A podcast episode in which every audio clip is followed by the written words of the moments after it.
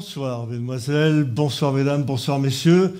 C'est un vrai plaisir de vous retrouver dans cette salle où ça, il, fait un, a un certain temps que je n'étais pas venu et de vous voir aussi nombreux par ce, par ce temps d'hiver et aussi de voir le changement de la population, ces visages, ces jeunes visages.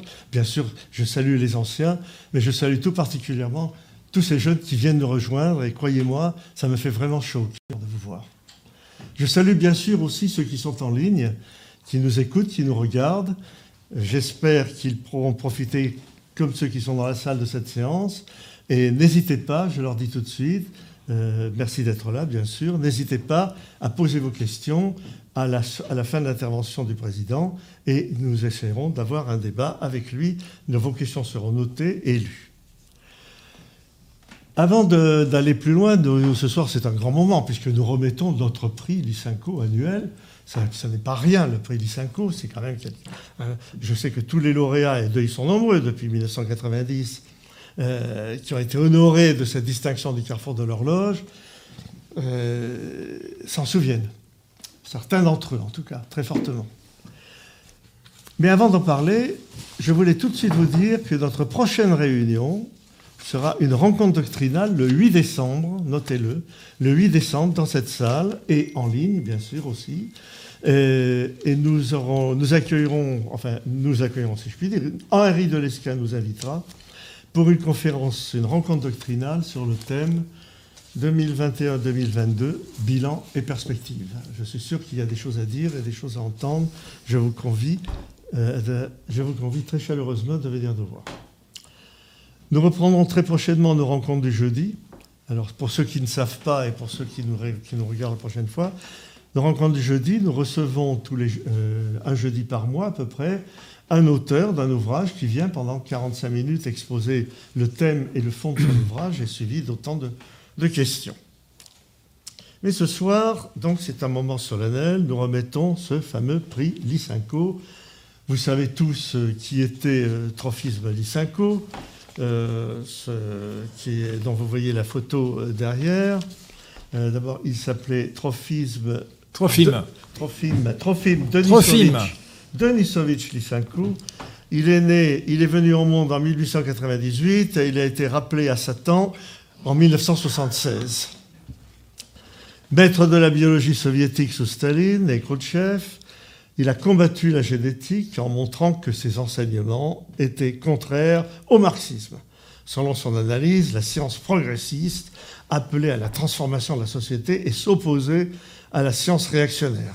Bourgeoise, fasciste, nazie, bien sûr, tout ça va ensemble. On ne peut pas être bourgeois sans être, sans être euh, nazi, on ne peut pas être nazi sans être fasciste, et, etc. Qui justifie donc le conservatisme et l'inégalité.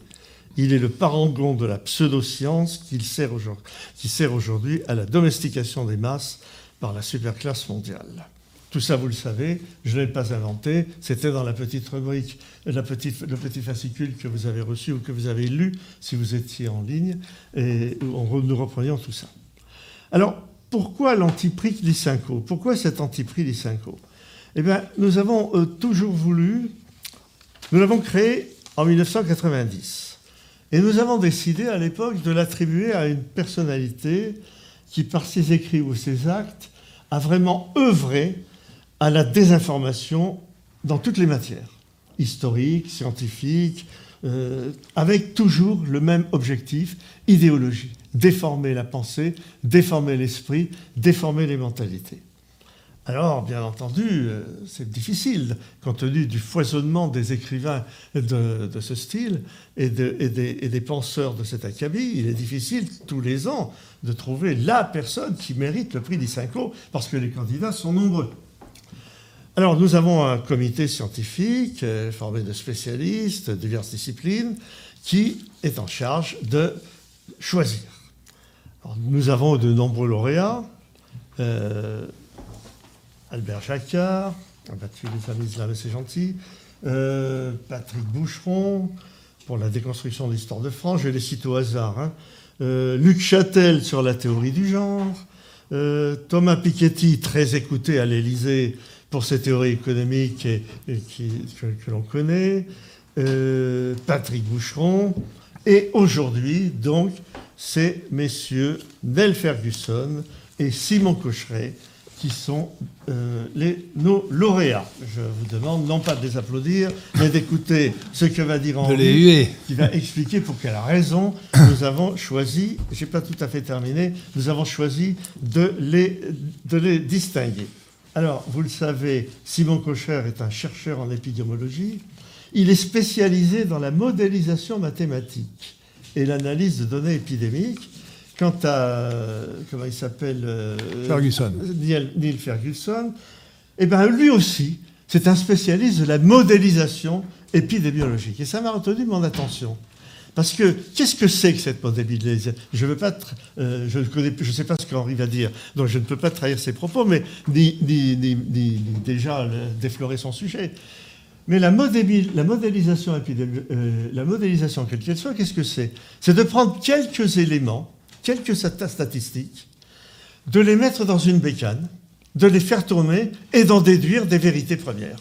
Autrement dit, si par exemple, on prend 10 personnes et qu'on constate que ces 10 personnes mangent du steak frites une fois par semaine, généralement le jeudi, si vous voulez, on va mettre les 10 personnes dans une bécane et la bécane va vous dire, eh bien, 10 millions de personnes vont manger jeudi prochain du steak frites. Tant pis si des gens préfèrent de la choucroute ou préfèrent du pâté en croûte ou que sais-je. Mais c'est ça, la modélisation. Et ça, ce, système fait florès. N'oubliez pas que cette, euh, méthode a, eu un, succès tout à fait récent et énorme dans un rapport célèbre hein, qui, a, qui euh, concerne certains agissements qui se sont passés au sein de l'Église catholique romaine, pas ni dans l'Église catholique orthodoxe, ni bien entendu chez les protestants, ni encore moins euh, chez les, chez les sionistes et encore moins chez les musulmans, mais dans l'Église catholique romaine qui achève de mettre à terre l'Église de nos ancêtres. Même principe, modélisation, quelques exemples, une bécane, et on en sort des vérités premières. Alors, je vous laisse le livre de penser ce que vous voulez de ce sujet, mais je crois que maintenant, il est grand temps d'entendre Henri de Lesquin nous expliquer pourquoi le Carrefour de l'Horloge a décidé d'attribuer ce prix Lysenko à ces deux énergumènes.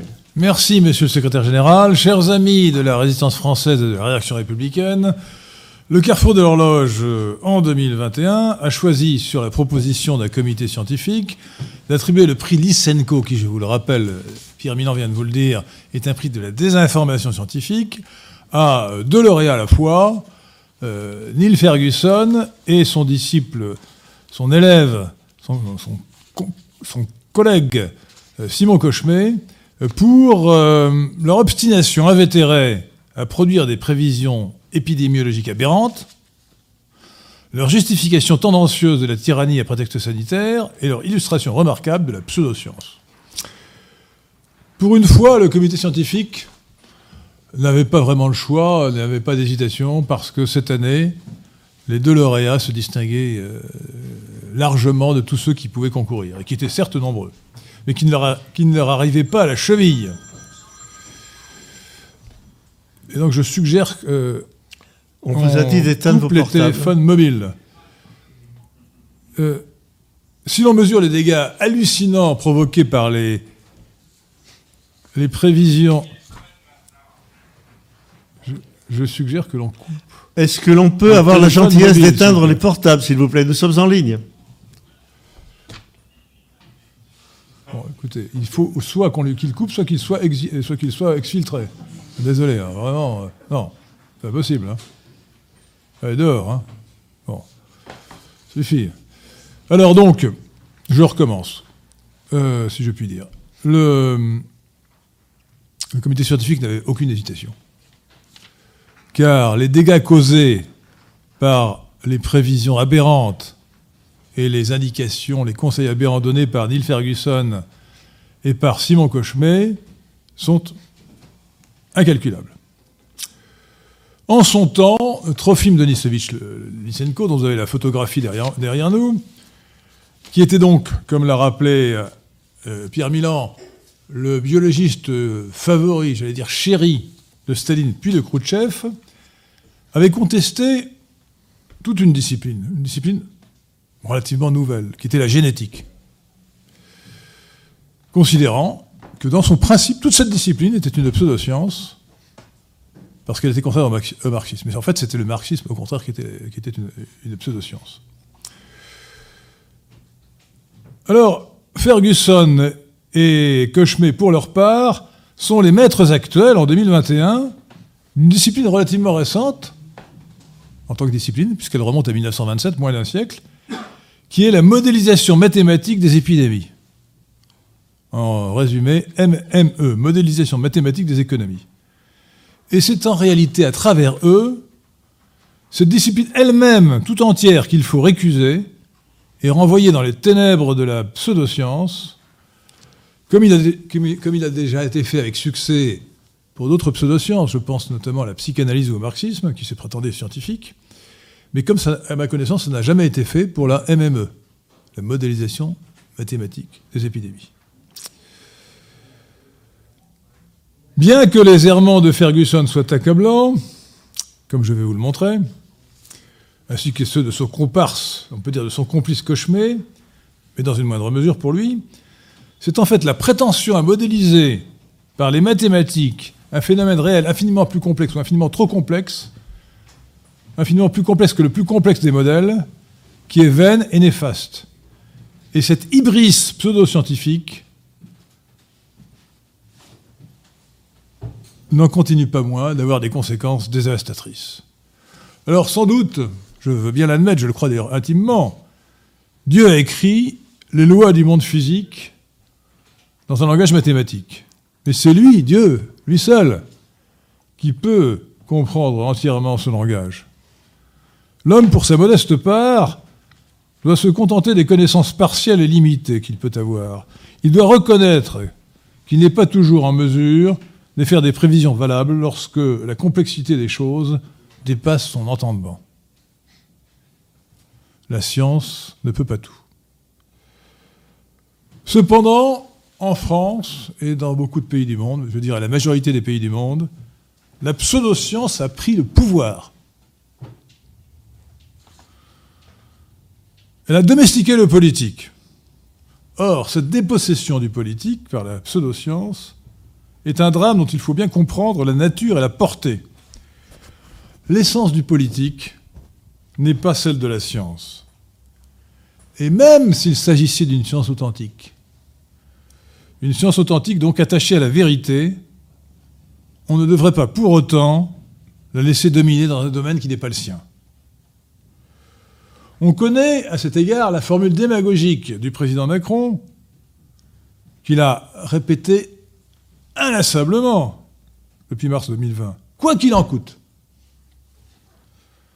Autrement dit, pour lui, ce sont les prescriptions des épidémiologistes, en bon français, on devrait dire d'ailleurs les, épidémiologues, comme on dit les cardiologues, en passant, euh, qui euh, devraient s'imposer, qui doivent s'imposer, et qui se sont effectivement imposés, au gouvernement. Et ce sont aussi les prescriptions dans le sillage des épidémiologistes, celles des médecins. Or, la formule du quoi qu'il en coûte est d'une rare inconséquence. La théorie de la décision, qui est aussi une théorie mathématique, mais qui en l'occurrence repose sur le bon sens, démontre que l'on ne peut pas échapper à une évaluation de la vie humaine si l'on veut donner de la rationalité et de la cohérence à l'action de la puissance publique. Demeurant, c'est une logique élémentaire. Plus on dépense pour les hôpitaux, par exemple, ou pour les, les routes, autre exemple, plus on va sauver de vie. Bien sûr. Mais il faut bien s'arrêter. Force est de s'arrêter un jour, qu'on le veuille ou non. Il y a un point d'arrêt, et ce point d'arrêt dans les dépenses qui définit la valeur que l'on donne à la vie humaine. Je parle évidemment de la valeur en termes financiers et pas en termes moraux. On devrait donc veiller à ce que cette valeur financière ou économique de la vie humaine soit partout la même dans les décisions publiques. On appelait ça autrefois, l'expression est un peu passée de mode, la rationalisation des choix budgétaires. Or, la tyrannie à prétexte sanitaire, qu'on peut appeler la TPS, la tyrannie après... Cher monsieur, est-ce que vous pouvez vous aussi couper votre téléphone il le, fait, il le fait, stop, stop, stop, il le fait, il le fait. Il le euh, fait. la tyrannie après... Il le fait. La tyrannie à prétexte sanitaire euh, a coûté très cher à la France. Et pas seulement à la France d'ailleurs. Hein. Euh, coût budgétaire d'abord, puisque les dépenses publiques se sont, envolées. On est déjà à plus de 60% des dépenses publiques par rapport au PIB. Et le, le poids de la dette publique dépasse 150% du PIB. Pourquoi? Parce que l'État a cru nécessaire de subventionner les particuliers et les entreprises pour compenser ou tenter de compenser la perte des revenus, ce qui a creusé des, déficits abyssaux. Mais le coût économique, surtout, est à prendre en compte. En 2020, au lieu de 2% d'augmentation du PIB, nous avons eu en France une baisse de 8%. Un écart donc d'environ 10%. Plus de 200 milliards d'euros de pertes économiques. 200 milliards. Alors, je reviens au, prix de la vie. Toute décision rationnelle implique une analyse coût-avantage. C'est ce que Macron et son gouvernement n'ont pas fait. Euh, nous ne pensons pas, pour notre part, que les mesures sociales, confinement, couvre-feu, fermeture des écoles, des commerces, des établissements en tout genre, ait eu le moindre effet positif sur la mortalité due à la grippe de Wuhan. Autrement dit, le Covid-19 dans dans le, jargon de l'OMS, Organisation mondiale de la santé. Mais supposons, à titre d'exemple, à titre d'hypothèse tout au moins, que ces mesures aient réduit en 2020 la mortalité française de 10 000, pour une mortalité, totale chaque, année de plus de, 100 000, de plus de 600 000. Plus de 600 000 morts par an. Une simple division vous montrera que le, prix de la vie humaine euh, a été estimé implicitement en l'espèce à 20 millions d'euros. 20 millions d'euros. Supposons même que l'on ait sauvé, non pas 10 000, mais 100 000 personnes en 2020 par ces mesures, comme le confinement. Le prix de la vie humaine serait alors encore de 2 millions d'euros, ce qui est absolument hors de proportion avec celui qui est retenu dans les autres domaines, par exemple pour les investissements routiers, où il est plutôt de 100 000 euros. On est donc dans une incohérence absolue. D'autant plus que l'âge moyen des morts attribués au Covid euh, en 2020, selon les statistiques officielles, celles de l'INSEE, était de 82 ans. Âge moyen des morts du Covid, officiel, selon les morts attribués au Covid, 82 ans en 2020. L'âge médian, 85 ans. Ce qui signifie que la moitié des gens morts censément à titre du Covid avaient plus de 85 ans. Or, évidemment, ce n'est pas un manque de charité de le dire, c'est objectif, le prix de la vie humaine à retenir dans les décisions publiques dépend de l'espérance de vie des individus. Il doit donc être évalué bien plus bas pour un vieillard que pour un jeune homme ou une jeune femme. Toute chose égale d'ailleurs. De même, par exemple, l'idée qu'il faille paralyser toute la société et supprimer la liberté d'aller et de venir par le confinement, à seule fin d'éviter l'engorgement des services de réanimation, est hallucinant n'a aucune rationalité. C'est une variante du quoi qu'il en coûte. Le jeu n'en valait évidemment pas la chandelle. Et jamais on avait, envisagé, cela dans le passé, notamment lors de la grippe de Hong Kong en 1969. À l'époque, j'avais, j'avais 20 ans, mais je n'ai gardé aucun souvenir de la grippe de Hong Kong, alors qu'elle a fait plus de morts en un an que le Covid-19.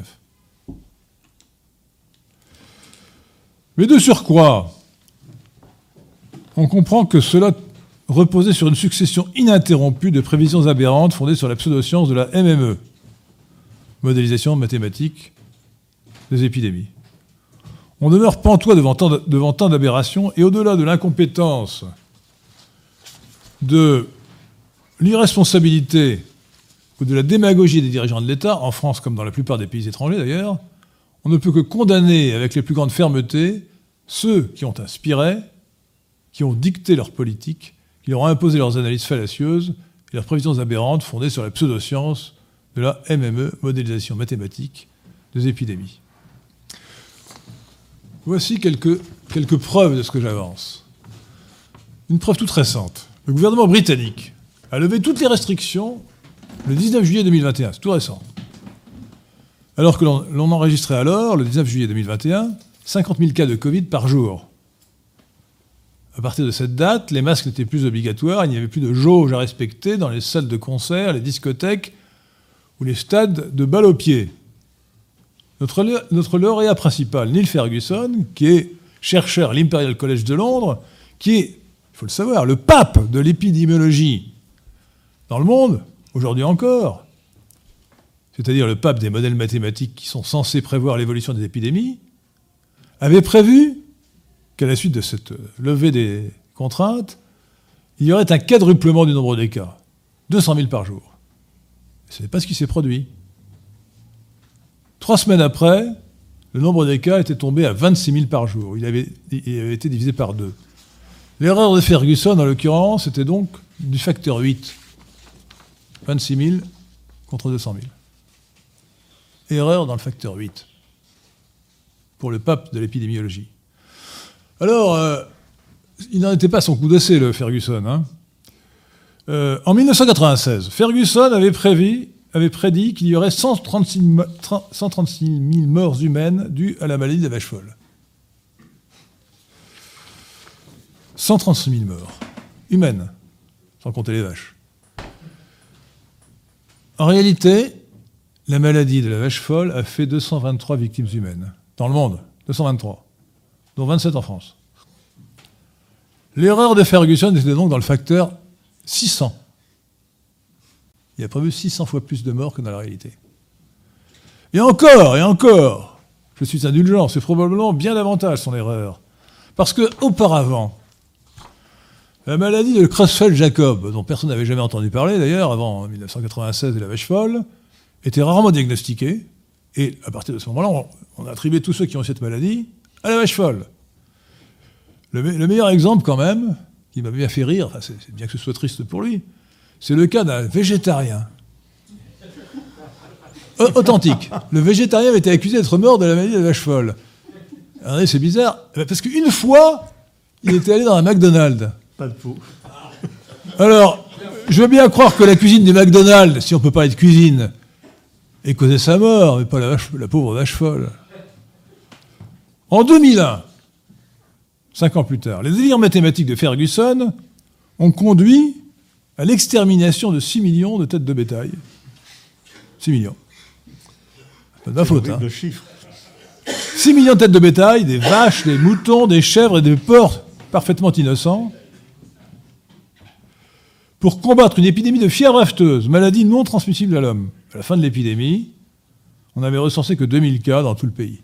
Bon, on me dirait que c'est parce que les autres sont exterminés. Alors, euh, je crois que c'est en, en 2005 que Ferguson a fait le plus fort. 2005, c'est la grippe aviaire de type A, H5N1. 2005. Là, il a fait très fort. Il a affirmé que la grippe aviaire tuerait probablement, je cite probablement, probably en anglais, 200 millions d'hommes si on ne prenait pas des mesures draconiennes pour prévenir la catastrophe. On n'a pris aucune mesure. Et savez-vous quel est le nombre des morts de la grippe aviaire? 248. Dans le monde entier.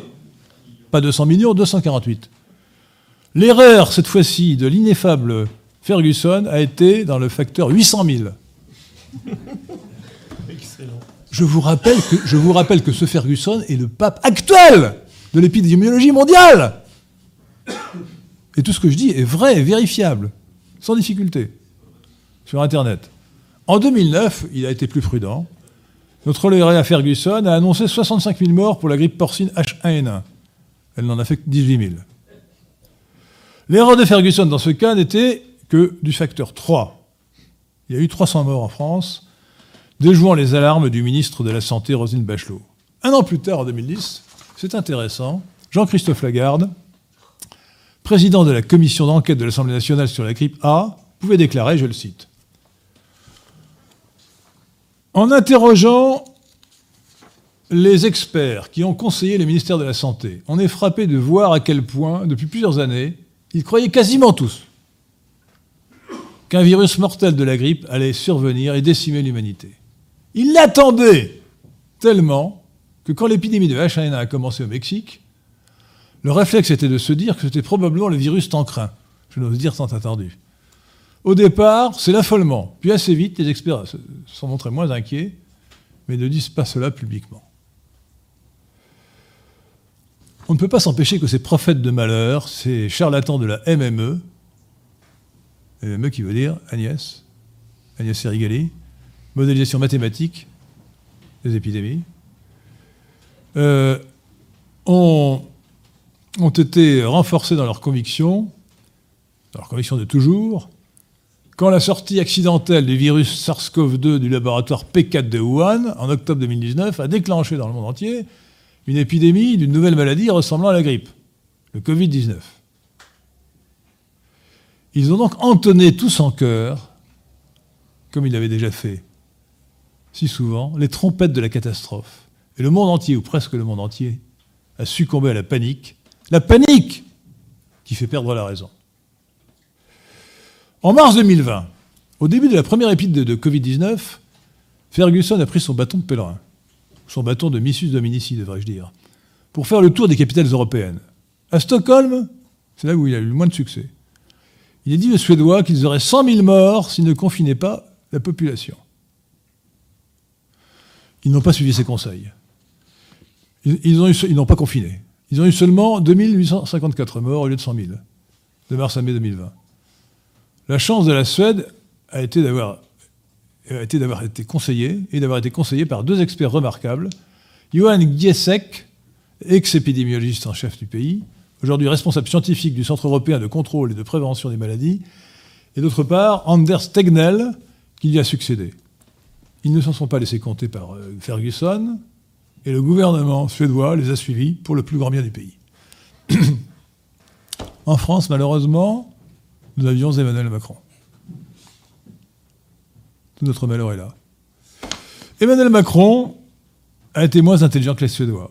Et il est passé d'un extrême à l'autre. Dans un premier temps, rappelez-vous, il a traité l'épidémie à la légère. 6 mars 2020. Macron et son épouse Brigitte vont au théâtre. Et le président nous explique en sortant que la pièce est excellente, mais aussi que les Français ne doivent rien changer à leur mode de vie. C'était le 6 mars 2020. Mais le mieux, c'est le 11 mars 2020. Discours de Macron au Trocadéro pour la journée nationale d'hommage aux victimes du terrorisme. Voilà ce qu'a déclaré le 11 mars 2020 le président Macron. Je cite nous ne, nous ne renoncerons pas aux terrasses de nos cafés, aux salles de concert, aux fêtes de soir d'été. Nous ne renoncerons pas à la liberté. C'était le 11 mars 2020. Mais que s'est-il passé? Coup de théâtre. Le lendemain, 12 mars 2020, 11h30. Ça a été raconté par Le Monde dans un grand article du 17 mars. Macron reçoit son comité scientifique. J'allais dire son comité pseudo-scientifique. Je manque de charité. Euh, il le reçoit à 11h30 du matin, euh, et ce comité qui avait été constitué donc à la va-vite le 5 mars, contenait notamment, et contient toujours, Simon Cochemet, notre deuxième lauréat, épidémiologiste à l'Institut Pasteur, disciple et élève de Ferguson.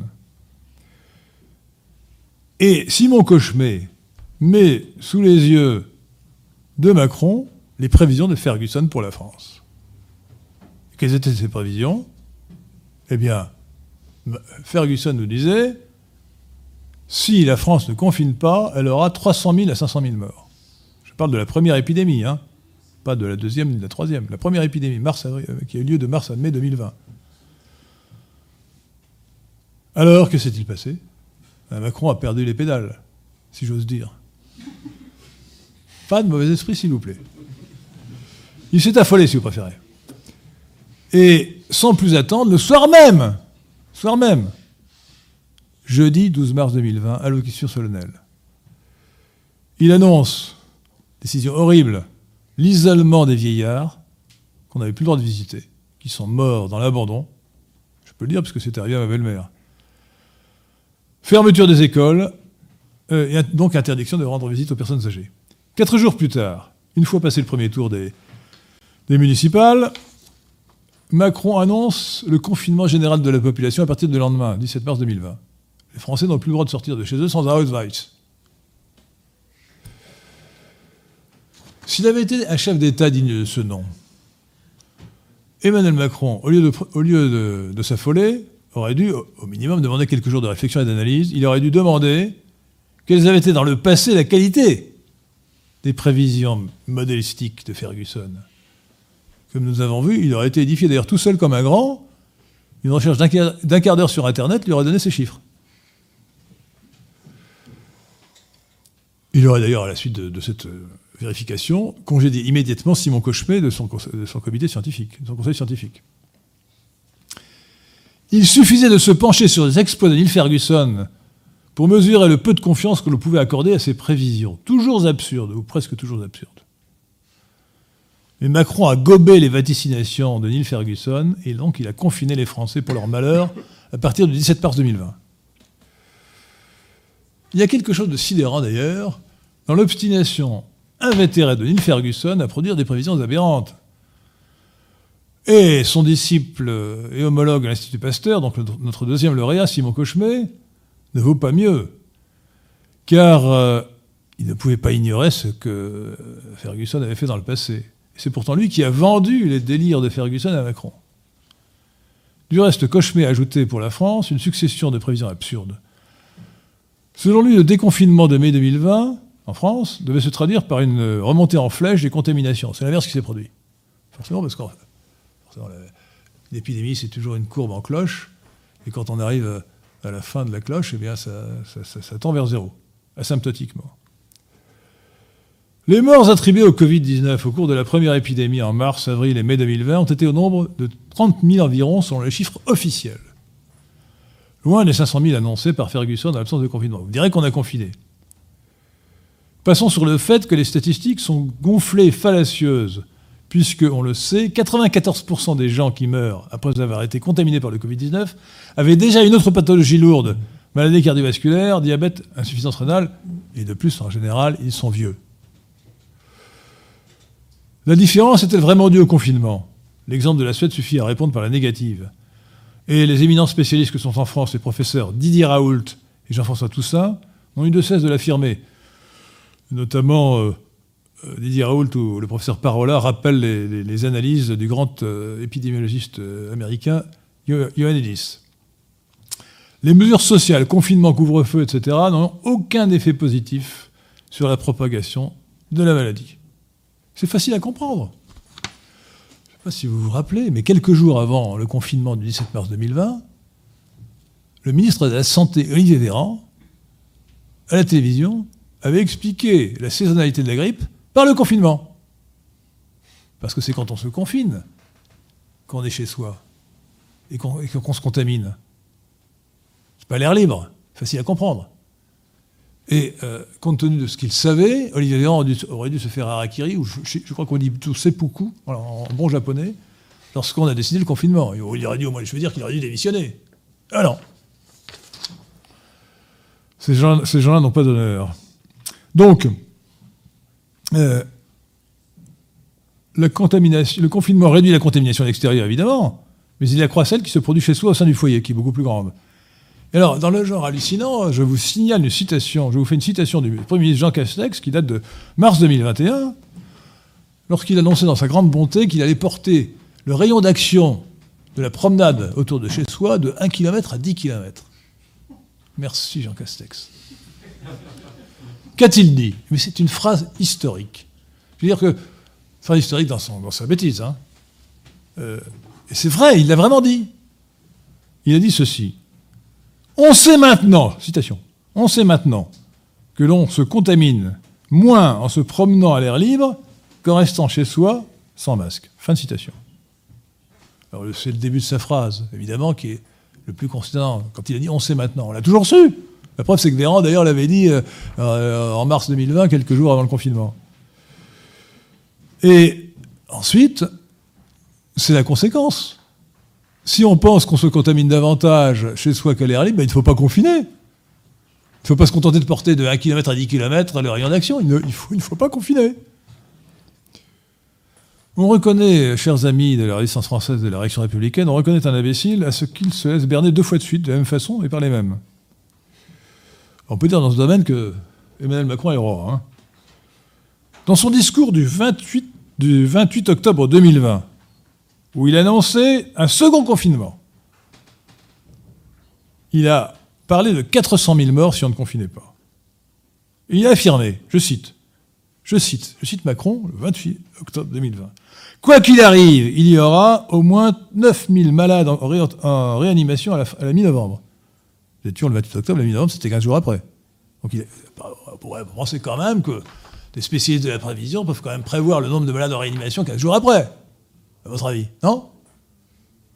Les décisions publiques doivent être fondées sur des. Si on n'est même pas capable de prévoir 15 jours après, c'est un peu comme pour le climat. Si on n'est pas capable de prévoir la météo 15 jours après, mais on la prévoit dans, 15 ans ou dans, dans 100 ans. Là, c'était 15 jours après. Donc je répète, quoi qu'il arrive, il y aura au moins 9000 malades en réanimation la mi-novembre. Il s'appuie évidemment sur les prévisions de Simon Cochemet. En réalité, le 15 novembre, il y a eu 4900 malades, et non pas 9000. Presque moitié moins. Et de plus, on sait que ces chiffres sont. C'est Martine Vonès qui l'a déclaré, qui est, ancienne, ancienne réanimatrice. Ces chiffres sont gonflés, délibérément gonflés, parce que les services de réanimation sont gonflés par des cas légers, c'est-à-dire des gens qui ont simplement besoin d'oxygène, et on peut s'oxygéner euh, même chez soi, hein, qui n'ont absolument pas besoin d'être dans un service de réanimation. Et donc on mesure l'ampleur des erreurs de prévision, et cela 15 jours à l'avance seulement. Quant aux 400 000 morts, euh, ce scénario absurde résultait des calculs des disciples de Ferguson à l'Institut Pasteur, sous l'autorité de Simon Cochemet, Institut Pasteur qui, décidément, depuis le début de l'épidémie, est en train de ruiner le prestige qui s'attachait à son nom. Pour le professeur Didier Raoult, les prévisions des modèles épidémiologiques relèvent de l'astrologie. Mais il est trop aimable, parce que les astrologues se trompent une fois sur deux. Alors que les modèles épidémiologiques se trompent toujours, avec une parfaite constance. Et toujours, d'ailleurs, à la hausse. Mais pourquoi donc les modèles épidémiologiques se trompent toujours et toujours dans le même sens. Et pourquoi préfère-t-il le confinement? Le professeur Jean-François Toussaint nous a révélé le secret. On pouvait d'ailleurs s'en douter. Les modélisateurs introduisent dans leurs hypothèses un paramètre R0 qui définit le taux de reproduction de la maladie, c'est-à-dire le nombre de, personnes qui seront contaminées à leur tour par une personne déjà contaminée, qu'elle soit d'ailleurs malade ou simplement asymptomatique. Et il postule que R0 est divisé par 3 si on confine, ce qui est absurde pour les raisons que je viens de dire. Et les exponentielles font la différence. Autrement dit, le résultat en faveur du confinement résulte simplement de l'hypothèse de départ. La mystification est parfaite. Et pourquoi les modèles sont-ils systématiquement catastrophistes? Essentiellement pour une raison mathématique simple, parce qu'ils intègrent des progressions géométriques ou fonctions exponentielles. Alors permettez-moi de vous dire que ces notions mathématiques élémentaires euh, sont contraires au sens commun. C'est une devinette que je fais souvent et qui, qui fonctionne toujours, ou presque toujours. Demandez par exemple à quelqu'un euh, combien fait, quelle est l'épaisseur d'une feuille de papier, feuille de papier d'avion, comme ça, hein. là, là, pas du papier d'avion. Imagine une feuille de papier d'avion de 1 dixième de millimètre d'épaisseur. Je la plie en deux, elle va donc avoir 2 dixièmes de millimètre d'épaisseur. Puis encore en deux, 4, 4 dixièmes de millimètre. Euh, supposez que je, que je puisse, que je fasse l'opération 50 fois. Question, quelle est l'épaisseur de la feuille de papier euh, au bout de la cinquantième opération? Eh bien, tenez-vous bien, vous pourrez faire le calcul. au bout de la cinquième opération, la feuille de papier, si on pouvait faire l'opération, aurait 100 millions de kilomètres. L'épaisseur serait de 100 millions de kilomètres, ce serait le deux tiers de la distance de la, Terre au Soleil. De puissance 50. C'est la force des exponentielles. vous vous rendez compte que quand on met des exponentielles dans un modèle, on peut, on peut dire n'importe quoi. On peut dire, on peut dire 200 millions de morts. Hein. C'est facile. Euh, donc, je vous donne cet exemple pour que vous compreniez le, défaut mathématique qu'on trouvé dans ces modèles. On, se sert de manière irresponsable des exponentielles. Alors, pour, avoir, pour prédire la catastrophe, il suffit de supposer que le confinement va réduire le taux de contamination, même si on suppose qu'il le réduit peu, pour conclure qu'il va sauver des centaines de millions de vies centaines de milliers de vies. Mais tout est faux dans cette analyse. Le modèle et les données qu'on y met. Alors on nous rebat les oreilles avec le paramètre R0 et les prétendues immunités collectives. L'un et l'autre ne sont que des artefacts et modèles, n'ont pas de réalité objective. Évidemment, on peut calculer ex post le taux de contamination, mais on ne peut pas le connaître ex ante, tant il peut varier selon les circonstances. Tout ce qu'on peut dire, c'est que l'épidémie ralentit nécessairement, ou en général nécessairement, au fur et à mesure qu'elle progresse, puisqu'elle rencontre un terrain de moins en moins favorable, notamment parce qu'une partie de la population a déjà été contaminée, se trouve en conséquence immunisée, mais aussi parce que toutes sortes d'autres causes interviennent, et tout simplement parce que les personnes euh, les plus exposées ont été contaminées en premier. C'est une loi des rendements décroissants de l'épidémie qui est analogue à celle que l'on connaît en économie. Et si l'épidémie finit par s'éteindre, c'est aussi parce que le virus mute. Un virus à ARN, comme celui du coronavirus, ça mute beaucoup. Une fois sur 10 000. Alors pour les, virus à ADN, c'est une fois sur un million. Et si l'épidémie donc finit par s'éteindre, c'est parce que comme le virus mute, euh, les virus les moins dangereux se répandent plus vite et ont tendance à remplacer les plus dangereux. C'est le contraire de la loi de Gresham, puisque je fais une comparaison avec l'économie. La loi de Gresham dit que la, mauvaise monnaie chasse la bonne. Eh bien, en matière d'épidémie, le bon, virus chasse le mauvais. Pour une raison simple, parce qu'un mort ne contamine plus. Le virus, Ebola, par exemple, qui est très dangereux, qui tue euh, au moins la moitié, sinon les deux tiers des gens qui le contaminent, c'est éteint, si j'ose dire, de sa belle mort, parce qu'il n'a pas réussi à muter pour devenir inoffensif. Le coronavirus que nous avons actuellement, il faut savoir que c'est le cinquième coronavirus. Enfin, le premier. Il y a déjà eu en circulation, il y a déjà encore aujourd'hui en circulation en France, quatre coronavirus. Que donnent ces, coronavirus? Des rhumes. Le rhume peut être provoqué par ce qu'on appelle le rhinovirus, bien nommé, mais il peut être aussi provoqué par les quatre coronavirus qui sont déjà en circulation en France depuis longtemps. J'ai lu récemment dans Pour la science, la version française de Scientific American, un article savant qui disait qu'en 1880, le cinquième, euh, non, quatrième coronavirus, donc celui qui maintenant provoque un, rhume, avait provoqué 8 millions de morts dans le monde. La population devait être 6 euh, ou 7 fois inférieure à ce qu'elle est aujourd'hui. Et aujourd'hui, c'est un rhume. Donc l'avenir du coronavirus actuel, c'est de devenir un rhume. Alors ceux qui disent aujourd'hui le rhumovirus 19 euh, exagèrent, mais c'est son avenir. Simplement, on ne sait pas si c'est dans un an ou dans dix ans les mutations du virus font que le bon virus chasse le mauvais et qu'à terme, s'il n'y a pas d'arrivée extérieure d'un variant, le virus va devenir innocent. L'ennui, évidemment, c'est que, paraît-il, c'est ce qu'a dit notamment le professeur Montagnier, mais aussi le professeur Raoult, la vaccination générale tente à favoriser la mutation des virus, mais une mauvaise, une mauvaise mutation, qui donne des virus plus résistants. Et ça peut retarder la banalisation des virus ou sa transformation en virus du rhume. Alors, euh, non seulement on n'a pas encore trouvé de modèle épidémiologique valide, mais on peut affirmer, j'ose affirmer, qu'il est impossible que l'on en trouve un jamais. Pourquoi? Parce que le modèle le plus complexe est toujours infiniment moins complexe que le phénomène réel qu'il prétend décrire, à savoir ici l'épidémie. Les données sont mal connues, qu'il s'agisse du nombre de cas ou de la contagiosité de l'épidémie, laquelle peut varier en fonction de multiples circonstances sociales, économiques ou météorologiques, on a parlé abondamment de, clusters, en bon français de foyers de contamination. Et en effet, la formation des dix, foyers conditionne la dynamique de l'épidémie. Mais justement, la formation des, des clusters ou foyers est imprévisible. Elle est aléatoire. Anarchique. On a critiqué à bon droit le modèle de Ferguson pour des raisons techniques, parce qu'il a été fait avec un code informatique obsolète, parce que, d'ailleurs, il a refusé de, communiquer euh, son, programme complet, donc il n'a pas révélé les secrets de son, de, programme. Donc on a confiné le monde entier à partir d'un programme informatique qu'on ne connaît pas, sur la foi des déclarations de M. Ferguson, dont on voit euh, qu'il était un homme de confiance.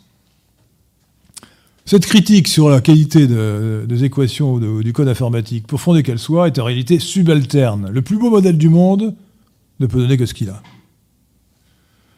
C'est-à-dire, pour le dire crûment, il ne peut produire que du vent, une illusion de science sans rapport réel avec la réalité, trop complexe pour être réduite aux équations des modélisateurs. Ce que j'ai dit des modèles mathématiques des épidémies peut être généralisé à tous les phénomènes complexes. C'est un principe épistémologique. Simple. Aucun modèle mathématique, aussi perfectionné qu'il soit, aussi convaincant qu'il paraisse a priori, ne peut être tenu pour valide ex ante, c'est-à-dire avant d'être soumis à l'expérience qui pourrait éventuellement le valider ex post. Il faut qu'il ait fait ses preuves, c'est-à-dire qu'il ait fait des prévisions valides, autrement dit des prévisions justes et non banales. Juste, bien sûr, mais non banales, ça veut dire que s'il fait les mêmes prévisions que quelqu'un sur un coin de table, c'est pas la peine de faire un modèle avec des milliers d'équations. Selon le mathématicien Bernard Bozami, que j'ai reçu souvent ici à Radio Athéna, aucun des, je cite, aucun des modèles mathématiques ne donne satisfaction. N'importe qui peut concevoir un ensemble de formules décrivant plus ou moins bien un phénomène réel, comme la propagation d'une épidémie. Toute la difficulté est dans la, validation d'un tel modèle, en particulier sur des données différentes de celles qui lui ont donné naissance. Notre expérience, l'expérience de Bernard Bozami, est que seuls les modèles grossiers nécessairement probabilistes donnent satisfaction. Et encore, pas toujours. Un modèle fin cherchant à décrire les lois de la physique ou les lois de l'épidémie échouera nécessairement en pratique, tant ces lois sont complexes et les données insuffisantes. Fin de citation. Le célèbre euh, mathématicien John euh, von Neumann, qui n'est pas, contrairement à ce qu'on croit, l'inventeur de, la théorie euh, des jeux, qui a été inventé par le français Borel, comme, Émile Borel, comme vous devriez savoir, a dit ceci. C'est von Neumann qui écrit, qui déclare avec quatre paramètres, je peux dessiner un éléphant. Avec cinq paramètres, je peux lui faire bouger la trompe. Autrement dit, le fait qu'un modèle réussisse à rendre compte du passé, pour les données sur lesquelles il a été calibré, ne saurait suffire à prouver sa pertinence pour l'avenir. À condition d'introduire un nombre euh, suffisant d'équations et de paramètres, un modélisateur confirmé y parviendra toujours. Mais la capacité d'un modèle à rendre apparemment compte du passé ne prouve absolument pas qu'il puisse, puisse, puisse, faire des prévisions valables pour l'avenir. Au besoin, d'ailleurs, on introduit des, hypothèses ad hoc. Je me souviens de, des critiques qui avaient été faites à juste titre au modèle, au fameux modèle euh, du GIEC, une dizaine de modèles, ou des dizaines de modèles qui prévoient la catastrophe climatique.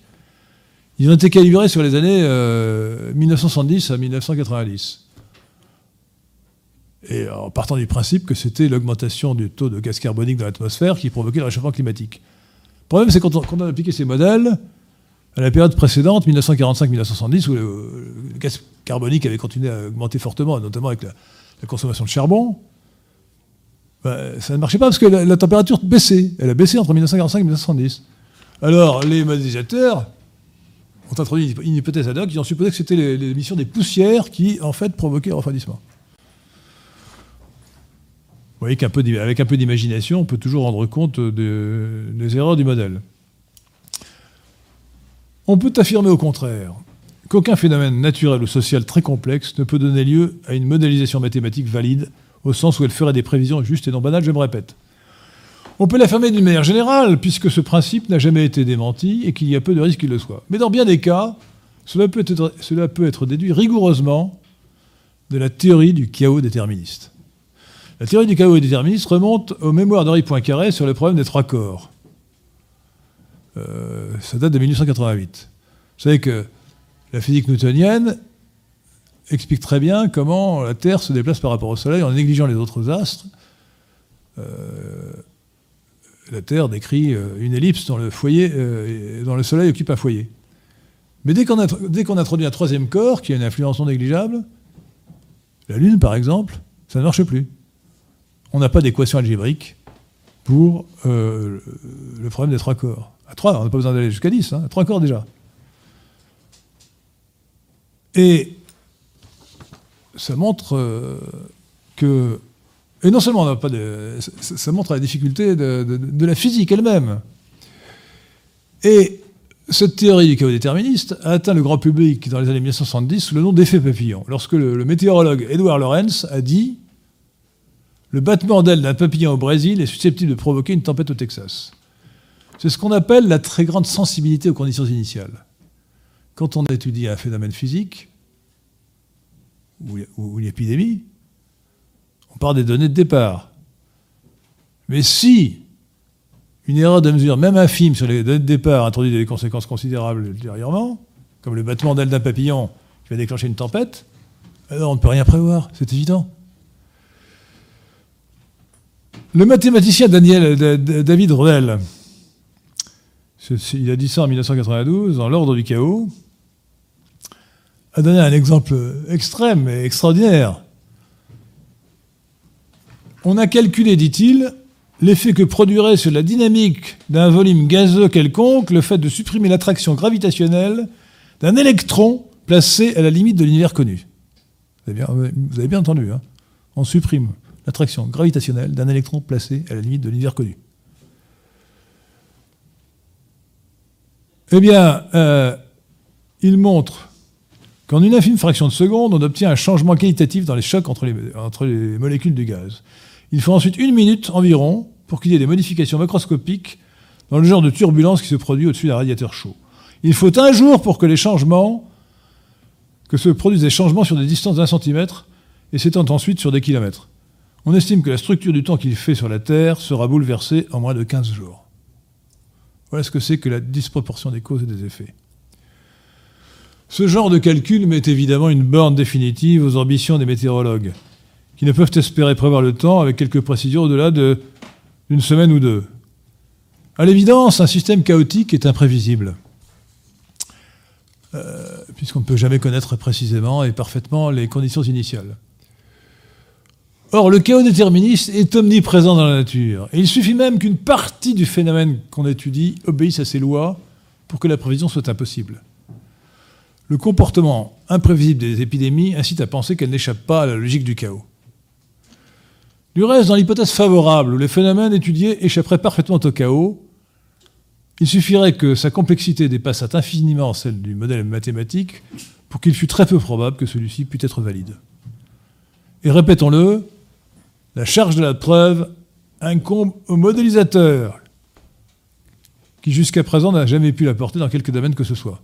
Songez la charge de la preuve qui incombait à Denis Ferguson, avec des facteurs d'erreur qui sont allés de 3 à 600 000, de 3 à 800 000.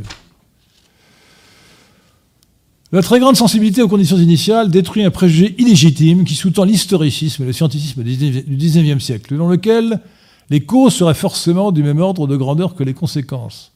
Ce postulat était nécessaire pour que l'avenir fût prévisible et que l'homme pût caresser l'illusion de se rendre maître de son destin. Il s'effondre avec l'irruption du chaos. Mesdames, Mesdemoiselles, Messieurs, chers amis de la résistance française et de la réaction républicaine, la superstition mathématique fait des ravages lorsqu'elle s'applique à la modélisation mathématique, et notamment à la MME, la modélisation mathématique des épidémies.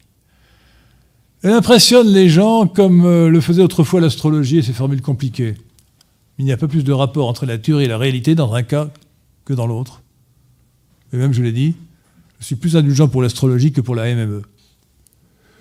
Ce que nous avons dit des modèles épidémiologiques a son équivalent dans plusieurs autres domaines, avec là encore des conséquences désastreuses. La théorie du réchauffement climatique causée par l'homme, patronnée par le GIEC, est parfaitement fallacieuse, puisqu'elle est fondée entièrement sur des modèles mathématiques du climat qui n'ont pas plus de valeur que ceux des épidémies.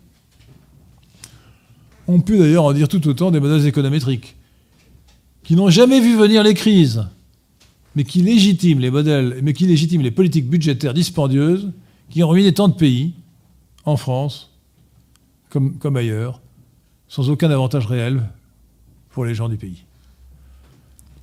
Le lysenkisme, nommé ainsi par référence donc euh, à Trofim Lysenko, euh, auquel le Carrefour de l'horloge consacre donc un, prix de dérision, c'est la désinformation scientifique qui répond à une attention idéologique.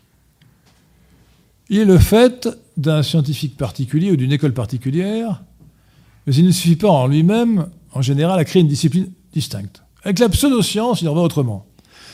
La modélisation mathématique des épidémies, la modélisation mathématique autosuffisante, qui produit des prévisions sans jamais accepter le démenti apporté par les faits, qui se sont réellement produits, est une pseudoscience. Qu'on l'applique à la climatologie, à l'épidémiologie, à l'économétrie ou encore à la génétique. On peut parler d'une pseudoscience quand c'est toute une discipline qui est pseudoscientifique. Une pseudoscience ne se, ne se définit pas par le fait qu'elle peut être réfutée, qu'elle ne peut pas être réfutée, euh, pardon, une science se définit par le fait qu'elle peut être réfutée, et non pas parce qu'elle ne serait, irréfutable en, franc non falsifiable selon la théorie absurde de Karl Popper, auteur très, très, très, très surfait. Ainsi, contrairement à ce qu'a dit Popper, absurdement, le marxisme et la psychanalyse sont des pseudosciences et sont réfutés. Parce que le premier prévoyait la popularisation du prolétariat, et le second prévoyait la guérison des malades. On a vu le résultat. Alors, le marxisme, cette pseudoscience, 100 millions de morts. La psychanalyse, cette pseudoscience, c'est 100 millions de fous.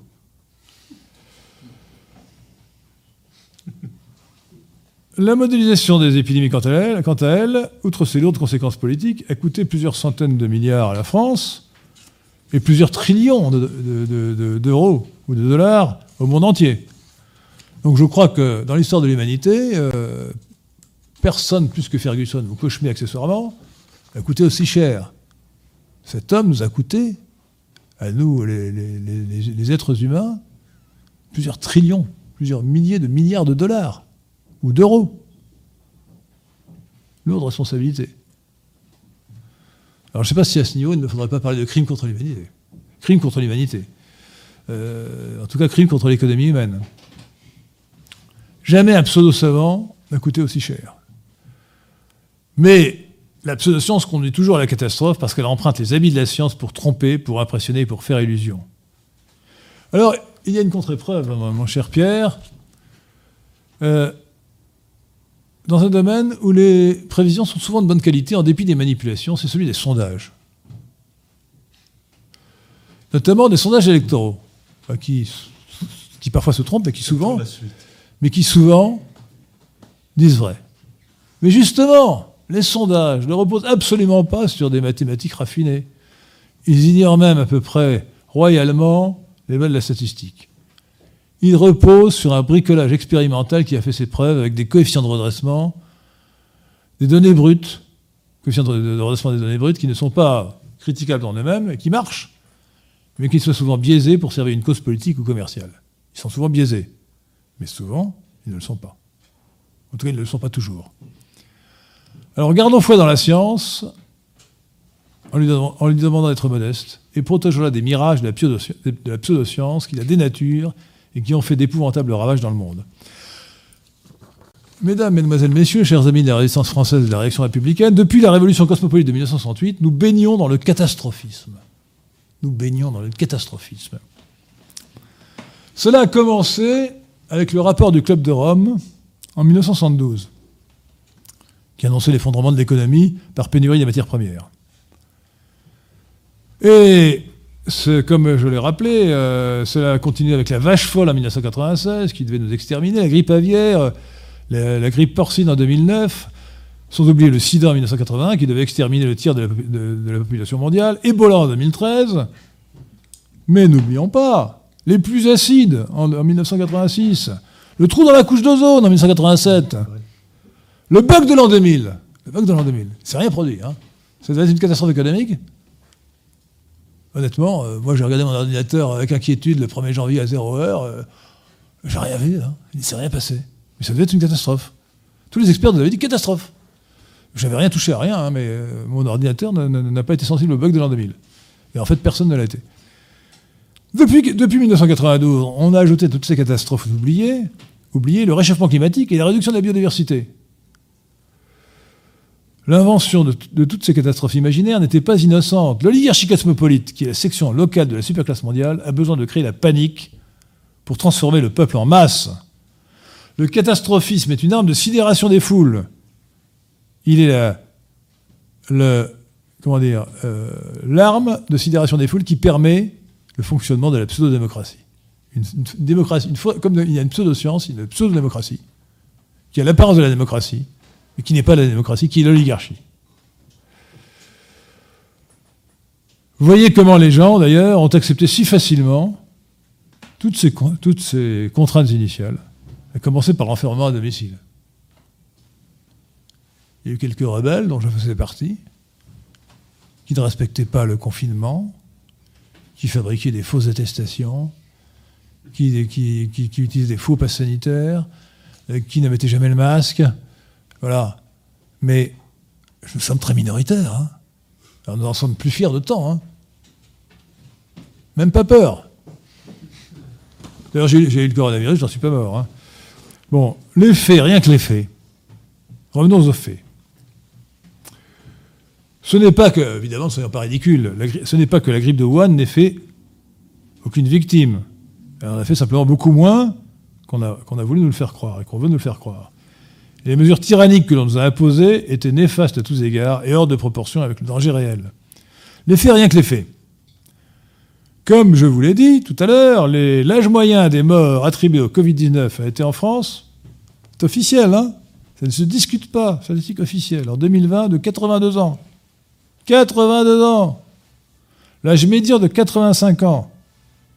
Je vous rappelle que l'âge médian, c'est ce qui sépare une population en deux parties égales. Hein.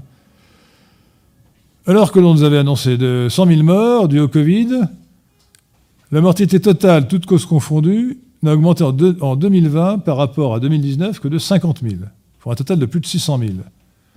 Mais, comme 2019 avait été une année de basse mortalité, eu égard notamment à la faible gravité de la grippe cette année-là, la surmortalité réelle a été en 2020 de seulement 23 000 selon les calculs de l'expert Laurent Toubiana. 23 000.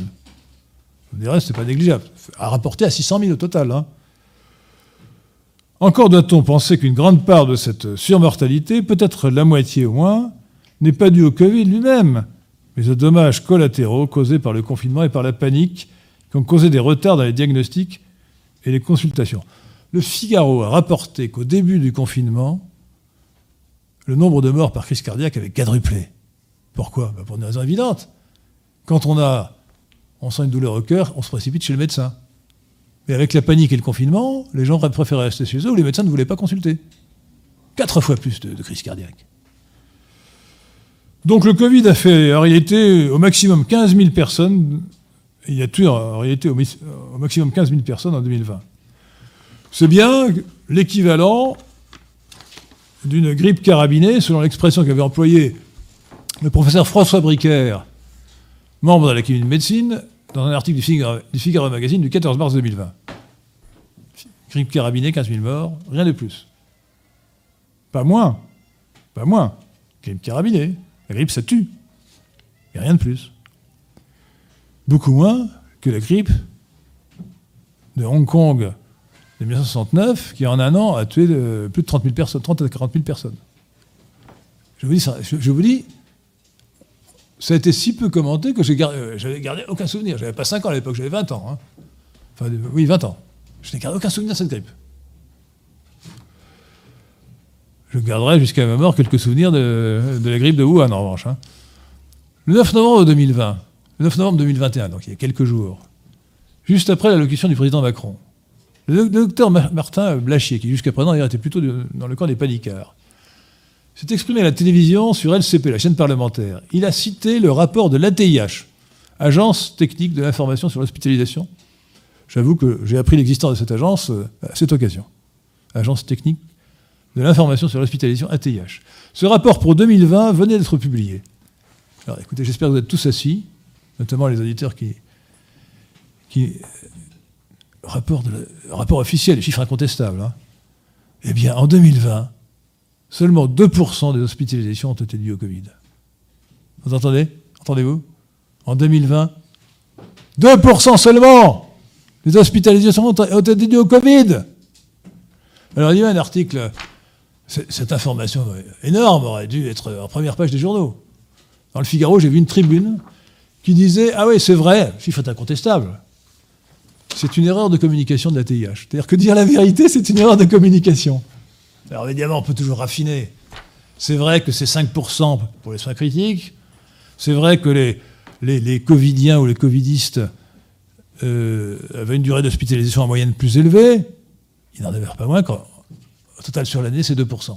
Autrement dit, vous avez la preuve, par ce chiffre de 2%, incontestable, qu'on vous a menti. On nous a menti tous ces médecins hospitaliers qui sont succédés sur les plateaux de télévision en vous disant c'est l'horreur, c'est la grande peste, c'est la peste noire.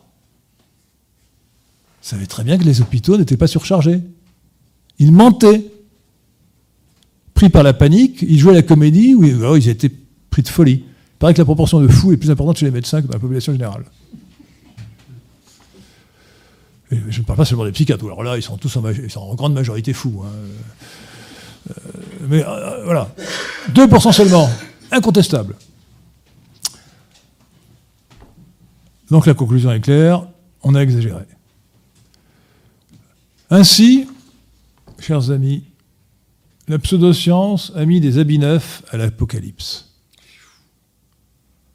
C'est beau ça. Mais c'est vrai. Parce que ça plaît à Pierre, je vais le répéter. Ah, Est-ce que ça vous plaît Agnès?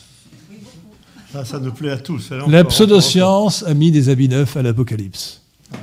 un La MME nous a donné autre- la, certes. la MME nous a donné la TPS. Alors je rappelle quand même, parce que ça peut paraître abscon.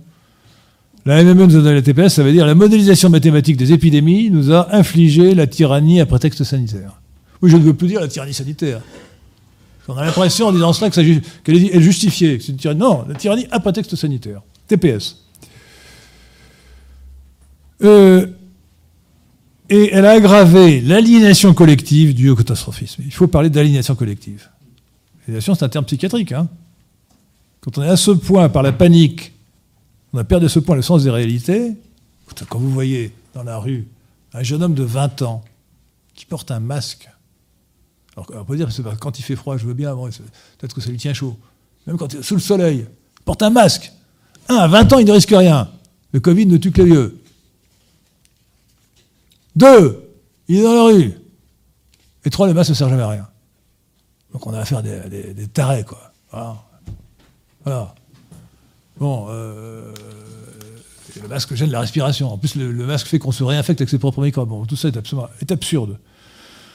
Donc nous, nous avons affaire à une aliénation collective par le catastrophisme.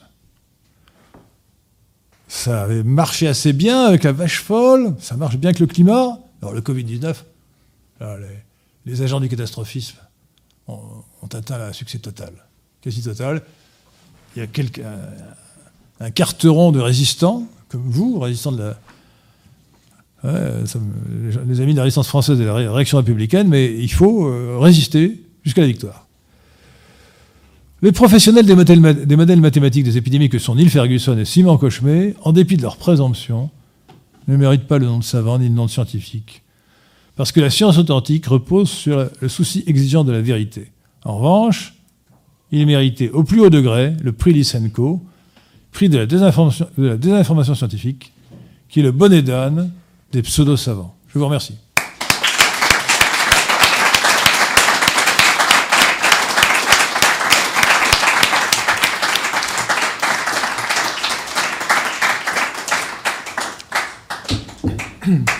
C'est magistral, bien sûr. Moi, j'ai retenu que la révolution cosmopolite de 68 avait donné naissance au catastrophisme, qui est une arme de sidération des foules, et donc euh, dont le but de transformer les peuples en foules pour mieux les asservir. Et c'est l'arme utilisée et cette modélisation mathématique qui est une superstition. Je suis très fier d'avoir, au début, sans, sans savoir du tout ce qu'Henri allait dire, avoir mis le doigt sur cette modélisation scientifique. Excellent résumé. Bravo. Bravo. Alors, je reprends, euh, je reprends mon, mon rôle de, de clown blanc de l'affaire. Y a-t-il des questions, Pierre? Alors, comme pour des raisons techniques, nous ne passerons pas de micro-baladeur, ce qui fait que je, je serai amené, vous pardonnerez, à, pour les auditeurs, euh, les auditeurs euh, de, de Radio Athéna, et ensuite d'ailleurs le- le- ceux qui nous écouteront en différé sur le site, euh, sur la, la chaîne YouTube du, du Carrefour de l'Horloge, je, je- je- je reprendrai la question. Hein. Donc, euh, dites- posez votre question de manière audible pour moi, et je la répéterai pour qu'elle soit audible par tous. Qui veut poser une question? Oui, monsieur. Maître. Maître. Tradu- le tra- je, je reconnais le traductologue. Pardon? Vous êtes, vous- Non, non, là, je ne vais pas intervenir à ce niveau-là. Non, non, mais vous êtes, bien le maître de la traductologie. Eh ben, je, vous- je vous salue. C'est une de mes casquettes, merci. Monsieur- Alors, donc, c'est monsieur Jean. Alors, je, je- attendez, excusez-moi. J'aurais dû le faire tout à l'heure. Donc, nous avons parmi nous deux, éminentes personnalités. Agnès Serigeli, futur président de la République, nous l'espérons tous. Euh, et euh, Jean-René L'Admiral, qui est l'inventeur de la traductologie et qui euh, vous invite à distinguer les sourciers des ciblistes. Vous aurez tout compris, je crois, quand on. C'est aussi un bon résumé. Alors, je suis très, très convaincu par euh, votre argumentation, qui est non seulement euh, marquée par vos compétences, mais aussi par notre expérience, ce, ce- ce que, ce que vous confirmez. Maintenant, une des questions que je me pose, est-ce que la pseudoscience est la raison principale ou est-ce que ça n'est pas qu'un épiphénomène derrière lequel d'autres forces sont à l'œuvre? Alors, euh, Jean-René l'Admiral, chers auditeurs euh, de Radio Athéna et du Carrefour de l'Horloge, nous me dit gentiment d'ailleurs qu'il est entièrement convaincu par ce que je dis. Merci. Mais aussi, il se demande si la pseudoscience est vraiment le facteur euh, ou si ce n'est qu'un épiphénomène. Ce n'est ni l'un ni l'autre en réalité. vous savez, en mathématiques, il y a la distinction entre la condition nécessaire et la condition suffisante. C'était une condition nécessaire mais non suffisante. Autrement dit, sans la pseudoscience, rien n'aurait été possible. Le catastrophisme ne serait pas possible, il ne réussirait pas à être imposé par la superclasse mondiale sans la pseudoscience. Elle se sert de la pseudoscience. Mais évidemment, la pseudoscience livrée à elle-même ne pourrait rien. C'est donc un projet politique, un complot au plus haut niveau, si vous voulez dire. Mais ce n'est pas un complot au sens euh, élémentaire. C'est plutôt une vaste conspiration mondiale qui vise de manière euh, satanique. Si Satan existe, il a pris ce, je pense qu'il existe, il a pris euh, ces habits-là. Vous avez, dans la, majorité des pays, en tout cas dans l'Occident, une démocratie officielle. Donc des gens qui votent pour élire des représentants. Or, l'expérience montre en France euh, comme ailleurs, il y a quelques exceptions, notamment dans les pays de l'Est, que les représentants ne mettent pas en, jeu, ne mettent pas en œuvre la politique qui est euh, souhaitée en majorité par leurs mandants. Comment cela se fait-il? Ben, Ça s'explique par la sidération des foules, par la transformation des foules en masse, notamment bien sûr par des, procédés politiques qui n'ont pas grand-chose à, grand à voir avec la, pseudo-science, la diabolisation, peut-être avec la pseudo-histoire, euh, la, diabolisation d'une prétendue extrême droite, mais le principe, si vous voulez, c'est que la démocratie fonctionne bien quand il y a un vrai peuple, quand les individus se décident librement dans l'isoloir, dans, leur fin intérieure, après une délibération. C'est pour ça que ce qui marche bien, ce qui marche le mieux, c'est la votation en Suisse. Et encore, ça marche mieux lorsque c'est une proposition qui vise à, instituer une nouvelle loi et dont on débat pendant deux ans. Parce que là, il y a un vrai débat avec quand même des lois qui demandent que les partisans du oui et les partisans du non aient autant de temps de parole à la télévision. Et à la suite de cela, notre regretté Yvan Blot, euh, premier président du CDH, euh, l'a bien expliqué, euh, notamment dans un livre collectif du CDH qui s'appelle la, démocratie confisquée. La démocratie confisquée. Démocratie confisquée. Que ça marche bien parce que c'est l'initiative populaire, oui, qui permet. Bon, mais, euh, alors, la démocratie représentative peut marcher plus ou moins bien, mais pour qu'elle ne marche pas, pour que l'oligarchie cosmopolite, qui va contre les intérêts du peuple, de la grande majorité du peuple, puisse rester au pouvoir, il faut qu'elle puisse transformer le peuple en foule. Et, pour cela, il faut faire peur. La panique supprime le raisonnement. Un homme paniqué ne raisonne plus. Je, me suis fait couper les cheveux récemment pour cet exposé. Euh, et j'ai discuté avec ma coiffeuse, et c'était hallucinant. Je lui, disais, je lui ai parlé de 2%. Et j'avais à faire une panicarde. tous mes arguments rationnels tombaient, je voyais que c'est tombé complètement à côté de la plaque. Elle était persuadée que ça allait être la fin du monde. Et, et j'avais beau lui dire euh, tous ces arguments rationnels qui sont là, qui sont des faits. Rien n'y faisait. Mais heureusement qu'elle a réussi à se coiffer quand même, parce que.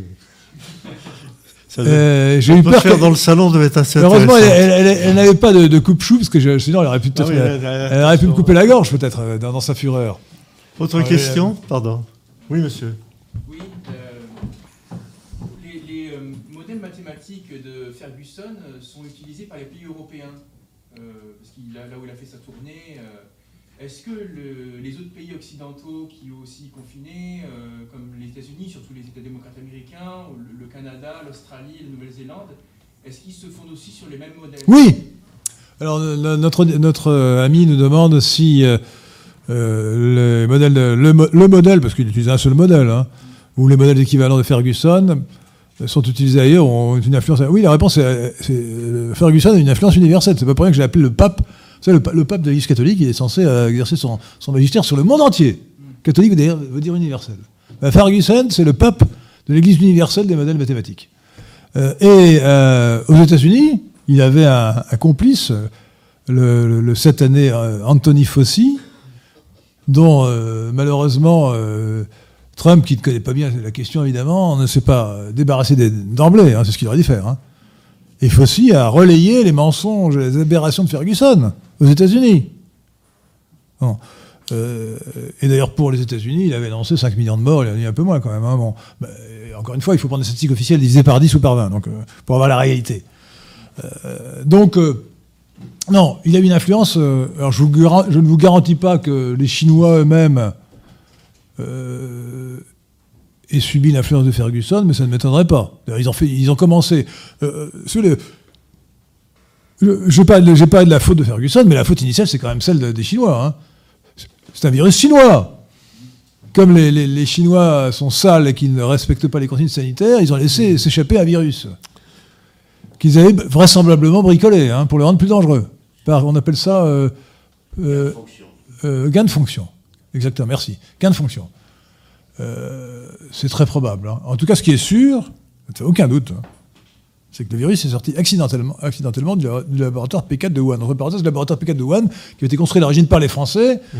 euh, de, avec le concours de l'INSERM, mmh. euh, dirigé par M. Lévy, mari de, mari de, monsieur, mari de Mme Buzyn, ex-ministre de la Santé, et, et, ennemi intime de, du professeur Raoult.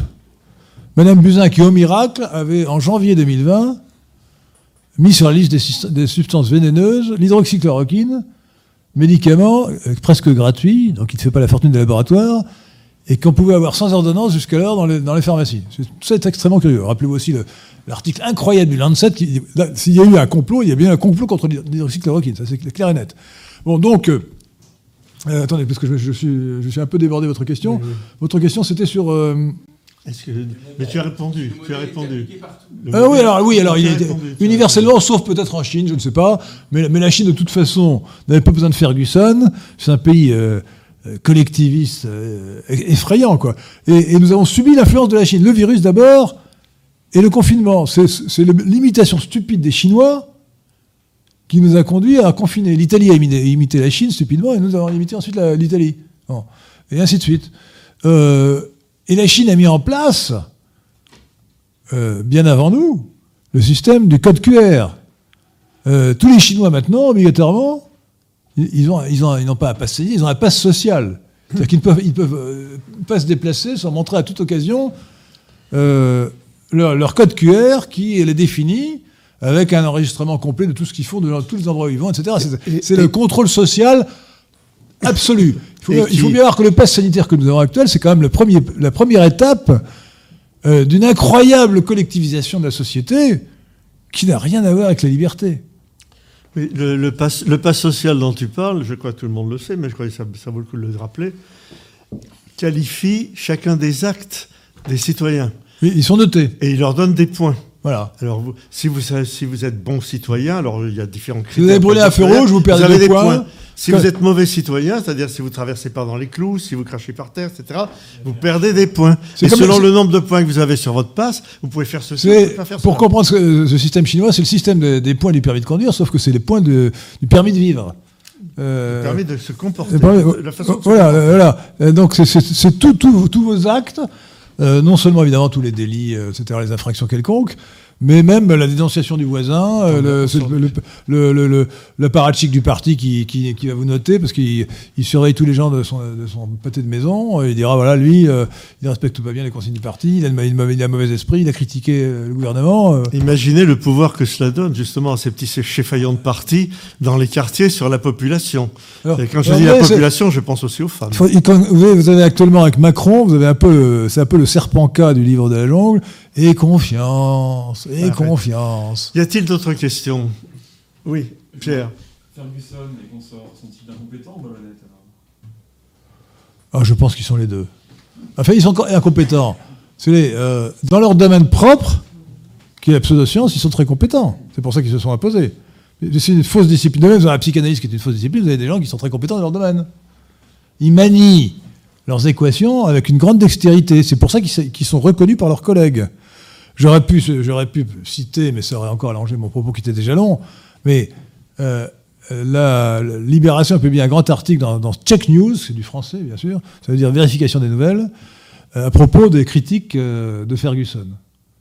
Et alors il faut voir comment les collègues de Ferguson le défendent. C'est pitoyable, c'est le corporatisme dans toute sa splendeur. Oui, mais c'est pas vrai, oui, mais en, Suède, après tout, ils n'ont pas confiné, mais ils ont eu des mesures. C'est insupportable, quoi. On a affaire à quelqu'un qui raconte littéralement n'importe quoi, dont la preuve, est, la preuve est apportée que ses prévisions sont aberrantes, au lieu de dire, écoutez, euh, pas la peine d'assister, il est évident, incontestable, ce sont les faits qu'on ne peut pas lui accorder la moindre confiance. Et non, on continue. Ce type dont je vous ai rapporté les, affabulations incroyables, les vaticinations grotesques, et aujourd'hui, en 2021, à l'heure où je vous parle, 27 euh, novembre 2021, il est le pape encore maintenant. Des modèles économétriques et des prévisions épidémiologiques Quand on est pape, c'est ta vie, hein, en principe, sauf pour Benoît XVI. Attendez, attendez, mais c'est incroyable. Incroyable. Je vous répète, si Macron, avant de prendre tout de suite euh, la décision de se conformer aux hallucinations collectives de son comité scientifique avait dit bon, je vais, regarder. Il s'est mis devant son ordinateur et puis il fait une recherche sur Ferguson, prévision de Ferguson. Il aurait trouvé les 200 millions de morts de, la grippe aviaire annoncée par Ferguson, alors que c'était 250 dans la réalité. Pas compliqué à trouver ça. Voilà. Je crois même que c'est dans, la fiche, Wikipédia de, Ferguson, me semble-t-il.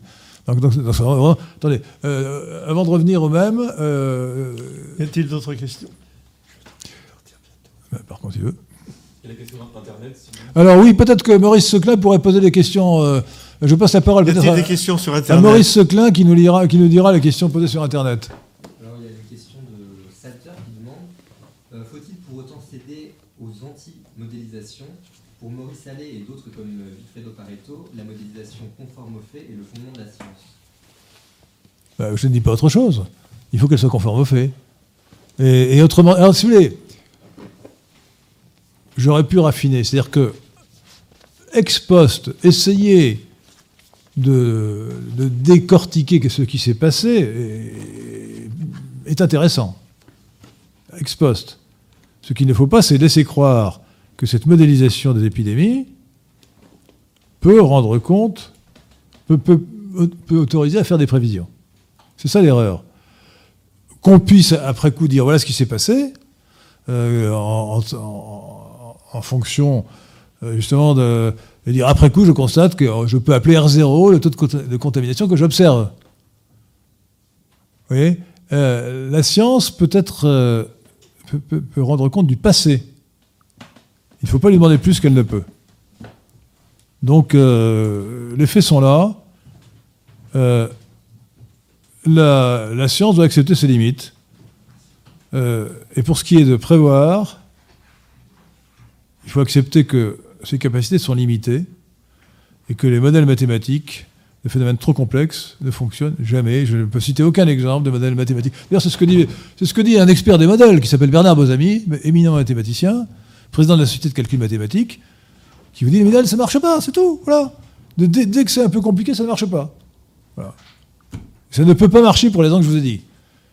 Euh, la preuve rigoureuse, c'est pour la théorie du chaos.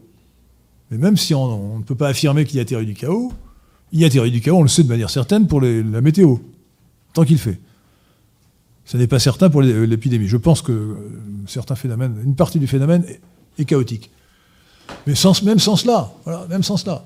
Depuis, le temps, depuis 1927, s'il existait des modèles capables de, prévoir les épidémies, la Ferguson, le pape, le pape des épidémiologistes, euh, il aurait trouvé le bon, le bon modèle. Non, c'est impossible. Et c'est inutile de continuer à chercher la pierre philosophale. On ne peut pas transformer le plomb des modèles en or de la prévision. Maurice Soclin. Euh, il y a une question de Maxence de Touraine. Ah. Remarquez-vous le paradoxe des sociétés occidentales dont le scientisme convaincu s'accompagne d'une révérence sans borne pour la pseudoscience? C'est ça, le, le, scientisme conduit, le scientisme est fondé sur la pseudoscience. Hein.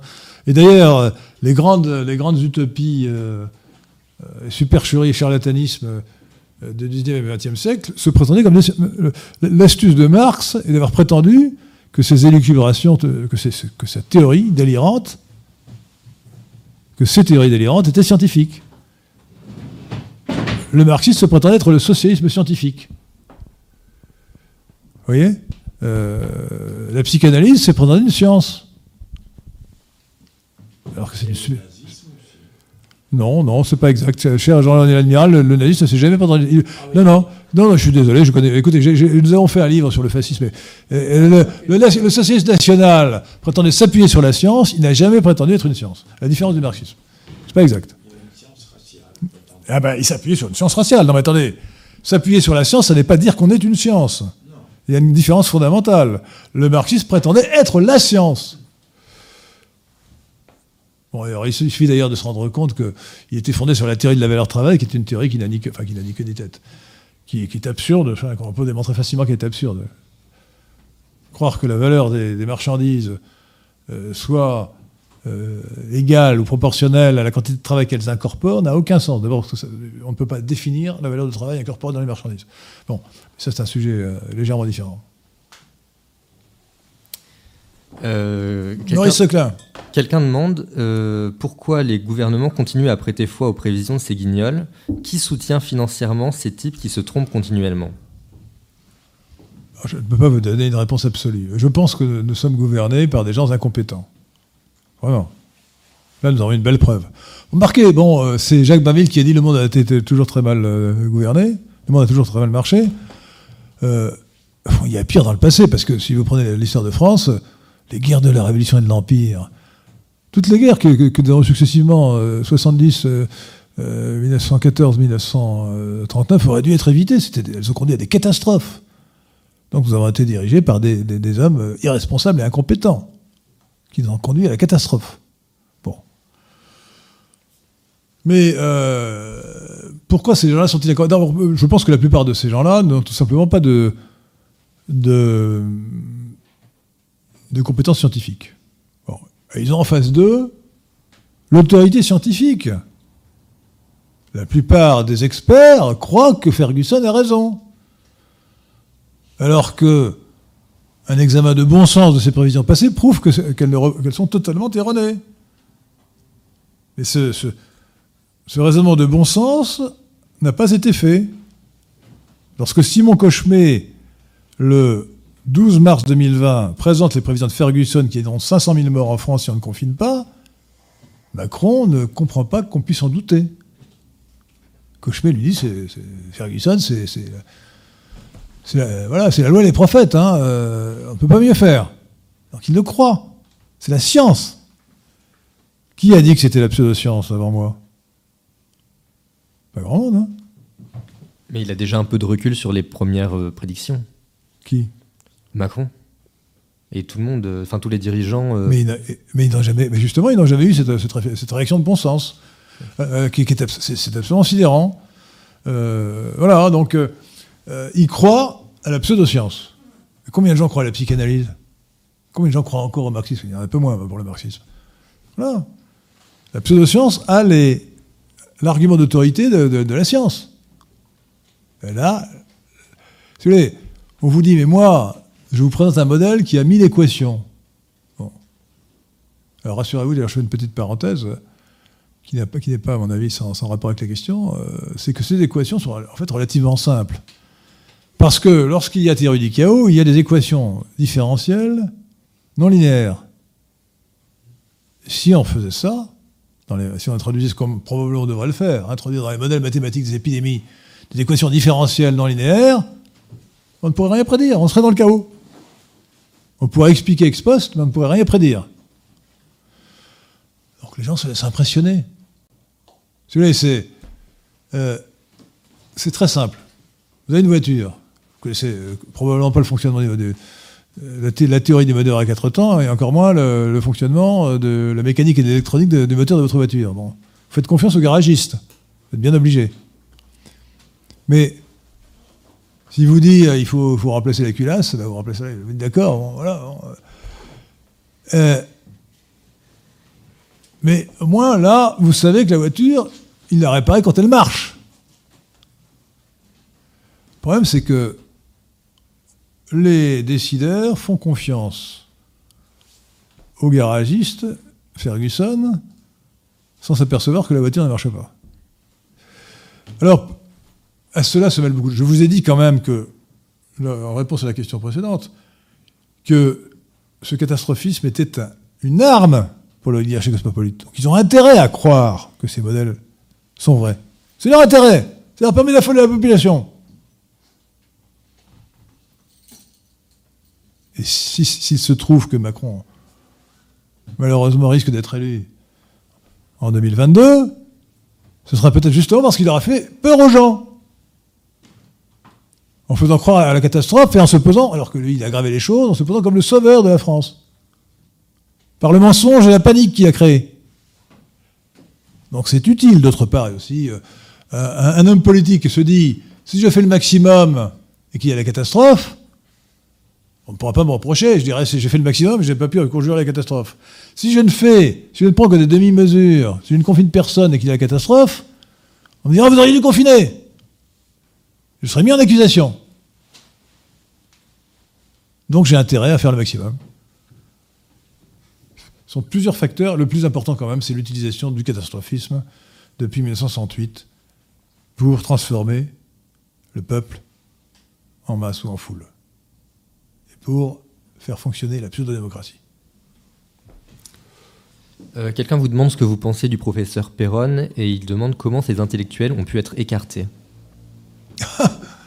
Je pense le plus grand bien du professeur Perron, qui est courageux et qui a dit la vérité, notamment sur les risques qu'on ne peut pas chiffrer mais qui existent pour les virus ARN messager. Je vous rappelle, chers auditeurs, si vous été fait vacciner par Pfizer ou par Moderna, on vous a injecté de l'ARN dans le corps. Or, je ne sais pas quel degré de probabilité, mais il n'est pas impossible que cet ARN se transforme en, ADN par transcription inverse. Et dans ce cas, vous deviendrez, dans un délai que je ne peux pas prédire, un OGM.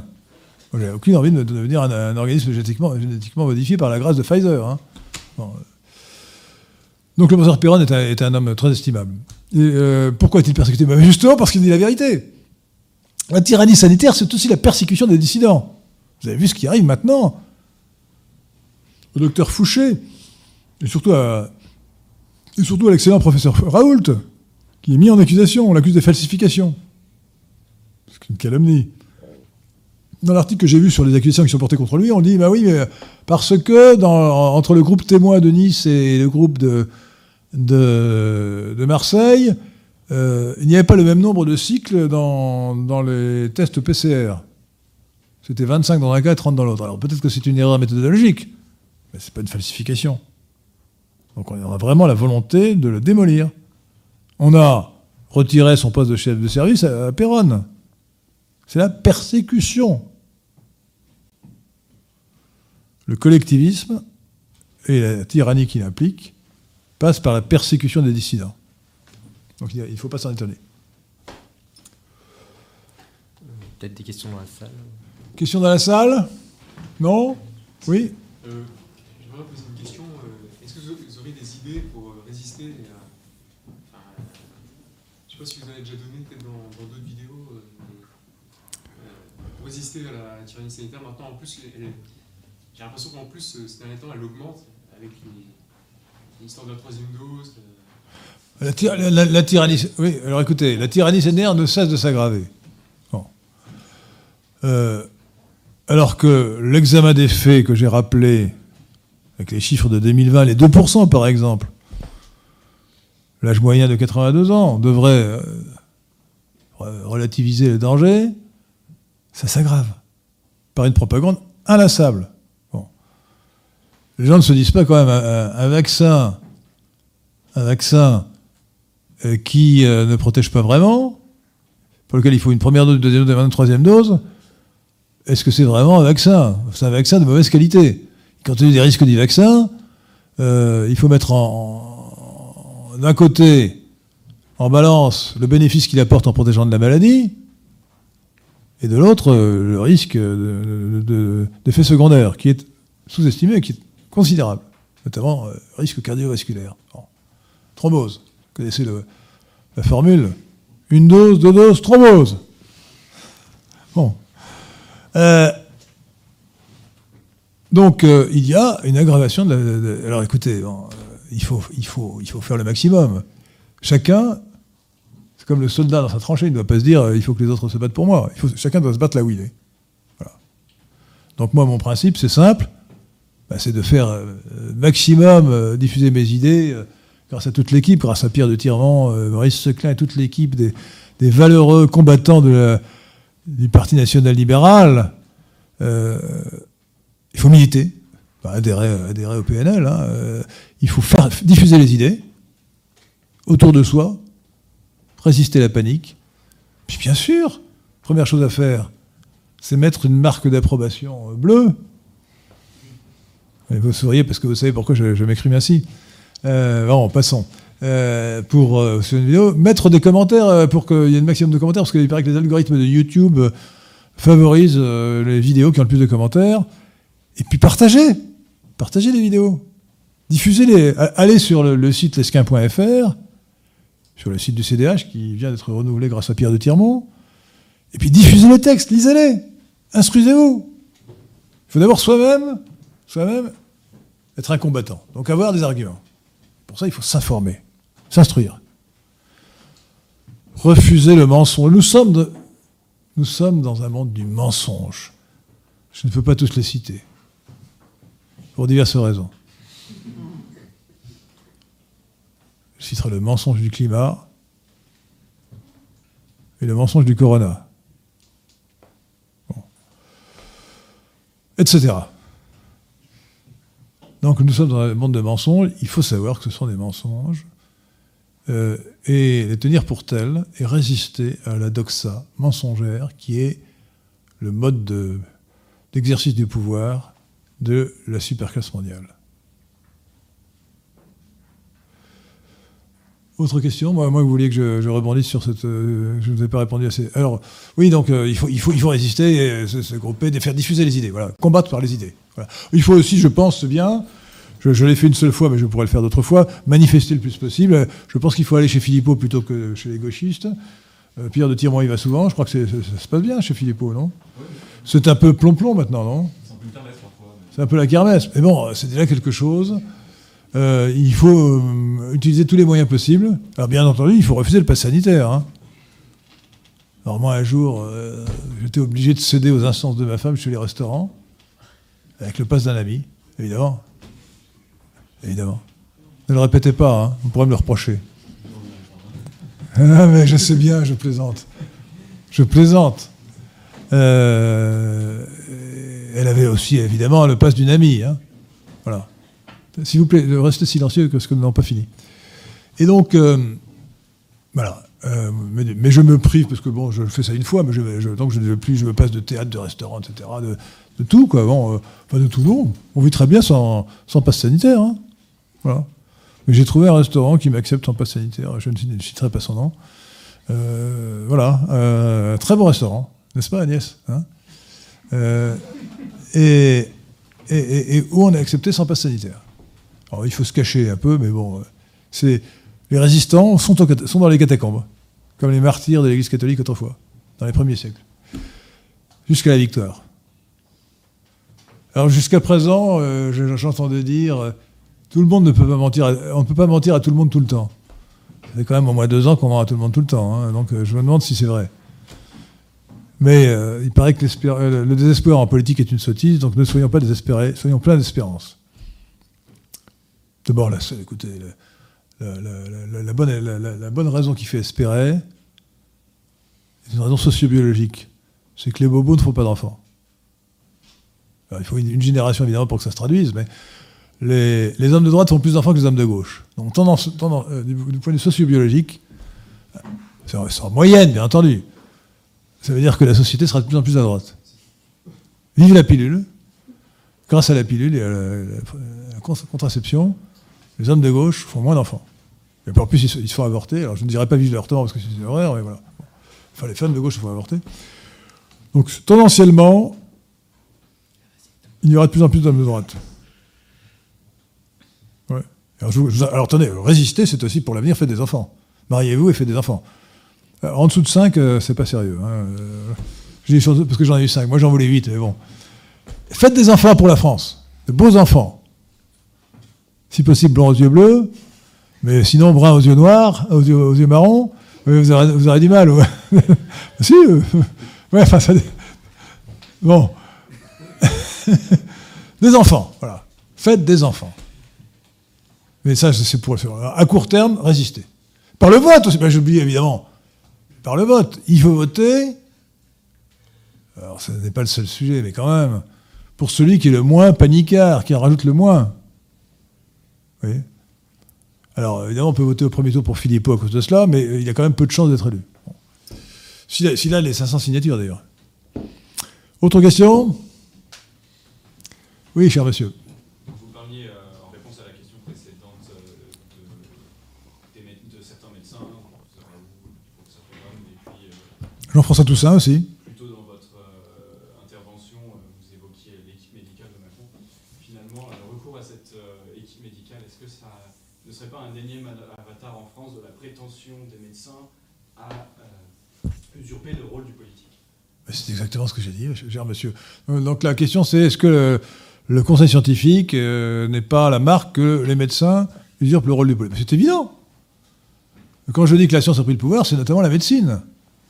Les médecins euh, ont prétendu dicter par leur euh, prétendu conseil scientifique, avec l'ineffable Delfrécy, qui est d'une incompétence rare.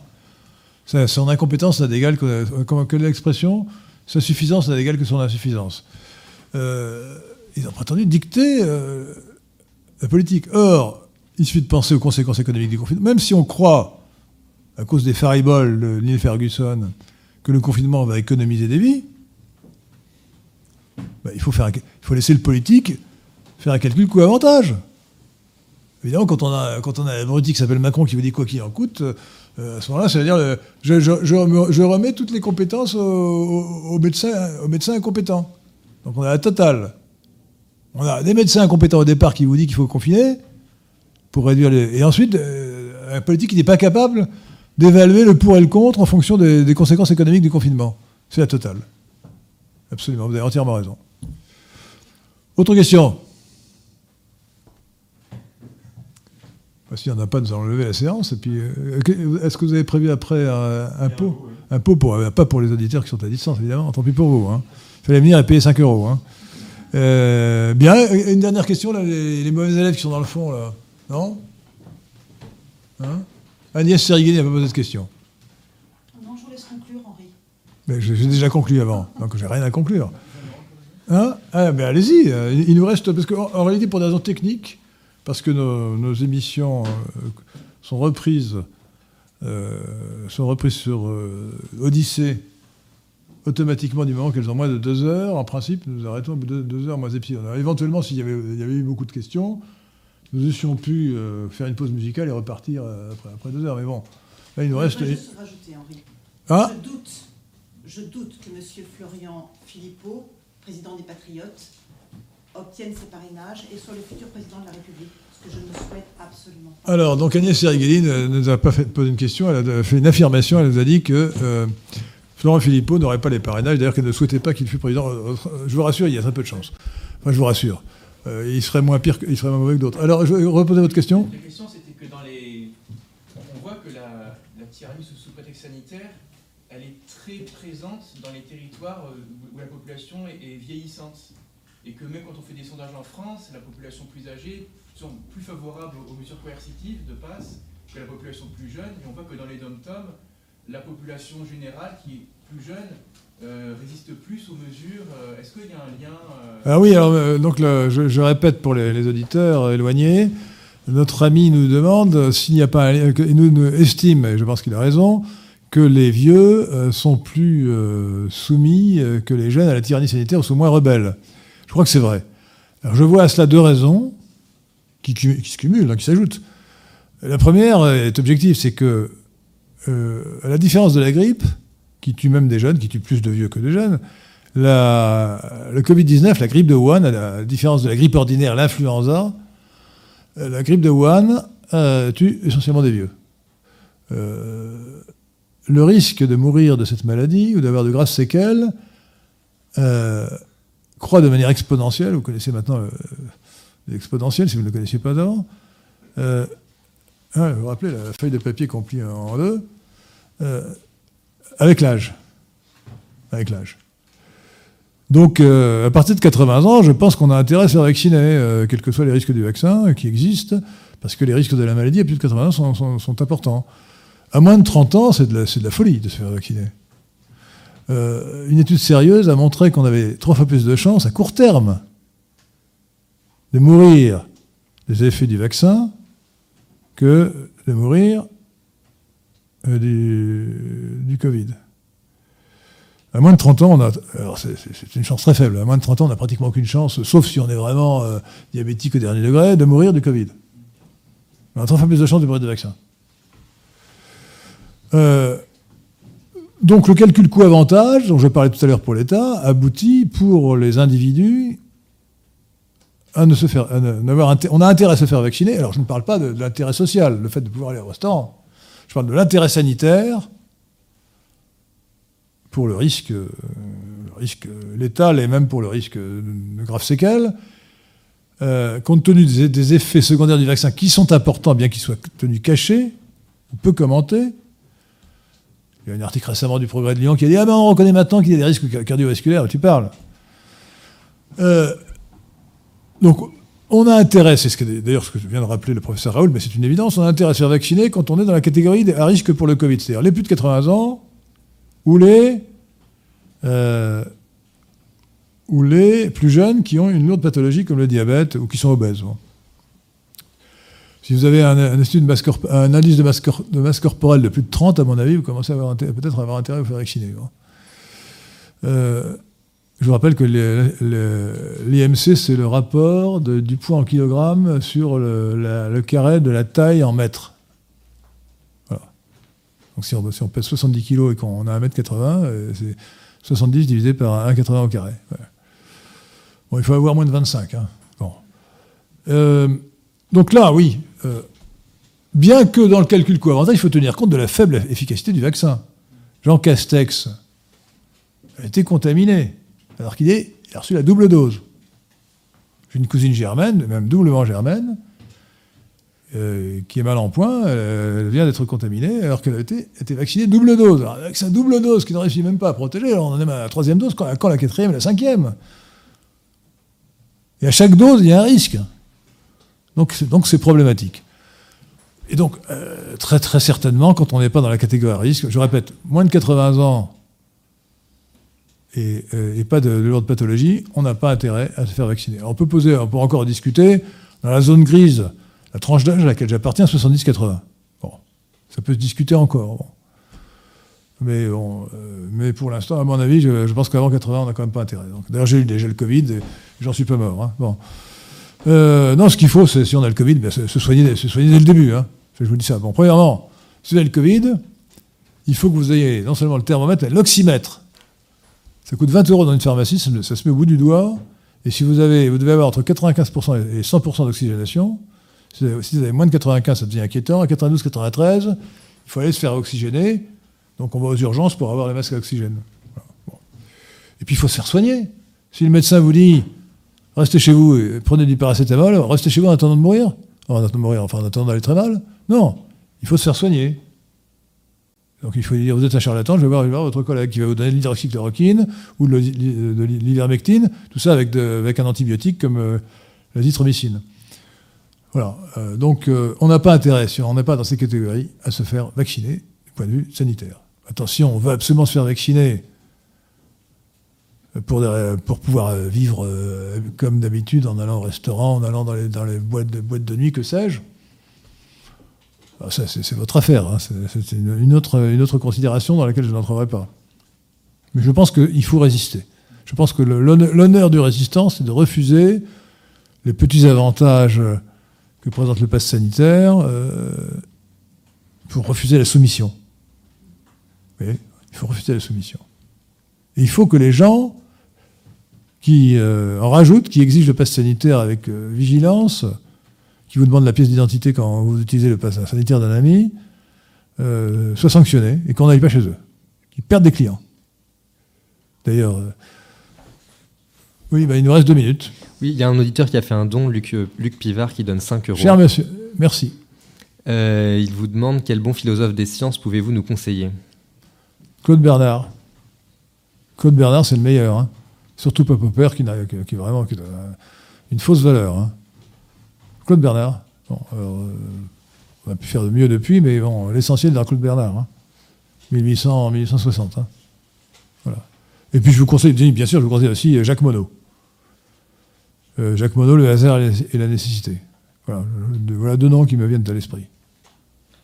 Enfin, je ne vais pas spécialement approfondir la philosophie des sciences. hein. Je m'intéresse plutôt à l'épistémologie qui n'est pas exactement la même chose. Voilà, écoutez, chers amis, nous arrivons au terme de ces deux heures que nous avons passées ensemble. Je vous rappelle que le prix Lysenko en 2021 a été attribué à Neil Ferguson et Simon Cauchemet pour, rappelons, le titre exact de ce prix, pour leur obstination invétérée à produire des prévisions épidémiologiques aberrantes, pour leur justification tendancieuse de la tyrannie à prétexte sanitaire, et pour leur illustration remarquable de la pseudoscience. Pseudoscience, concept essentiel qu'il faut retenir. Merci Pierre de Tirmont, merci Maurice Soclin, merci euh, Agnès Serigali et Jean-René L'Admiral, éminente personnalité, de nous avoir honoré de votre présence. Merci à tous ceux que je ne nommerai pas euh, de nous avoir aussi honorés de leur présence. Merci à tous ceux qui nous ont écoutés par Internet. Merci à tous. Et pensez à l'essentiel. Nous devons résister. Résister jusqu'à la victoire. Merci.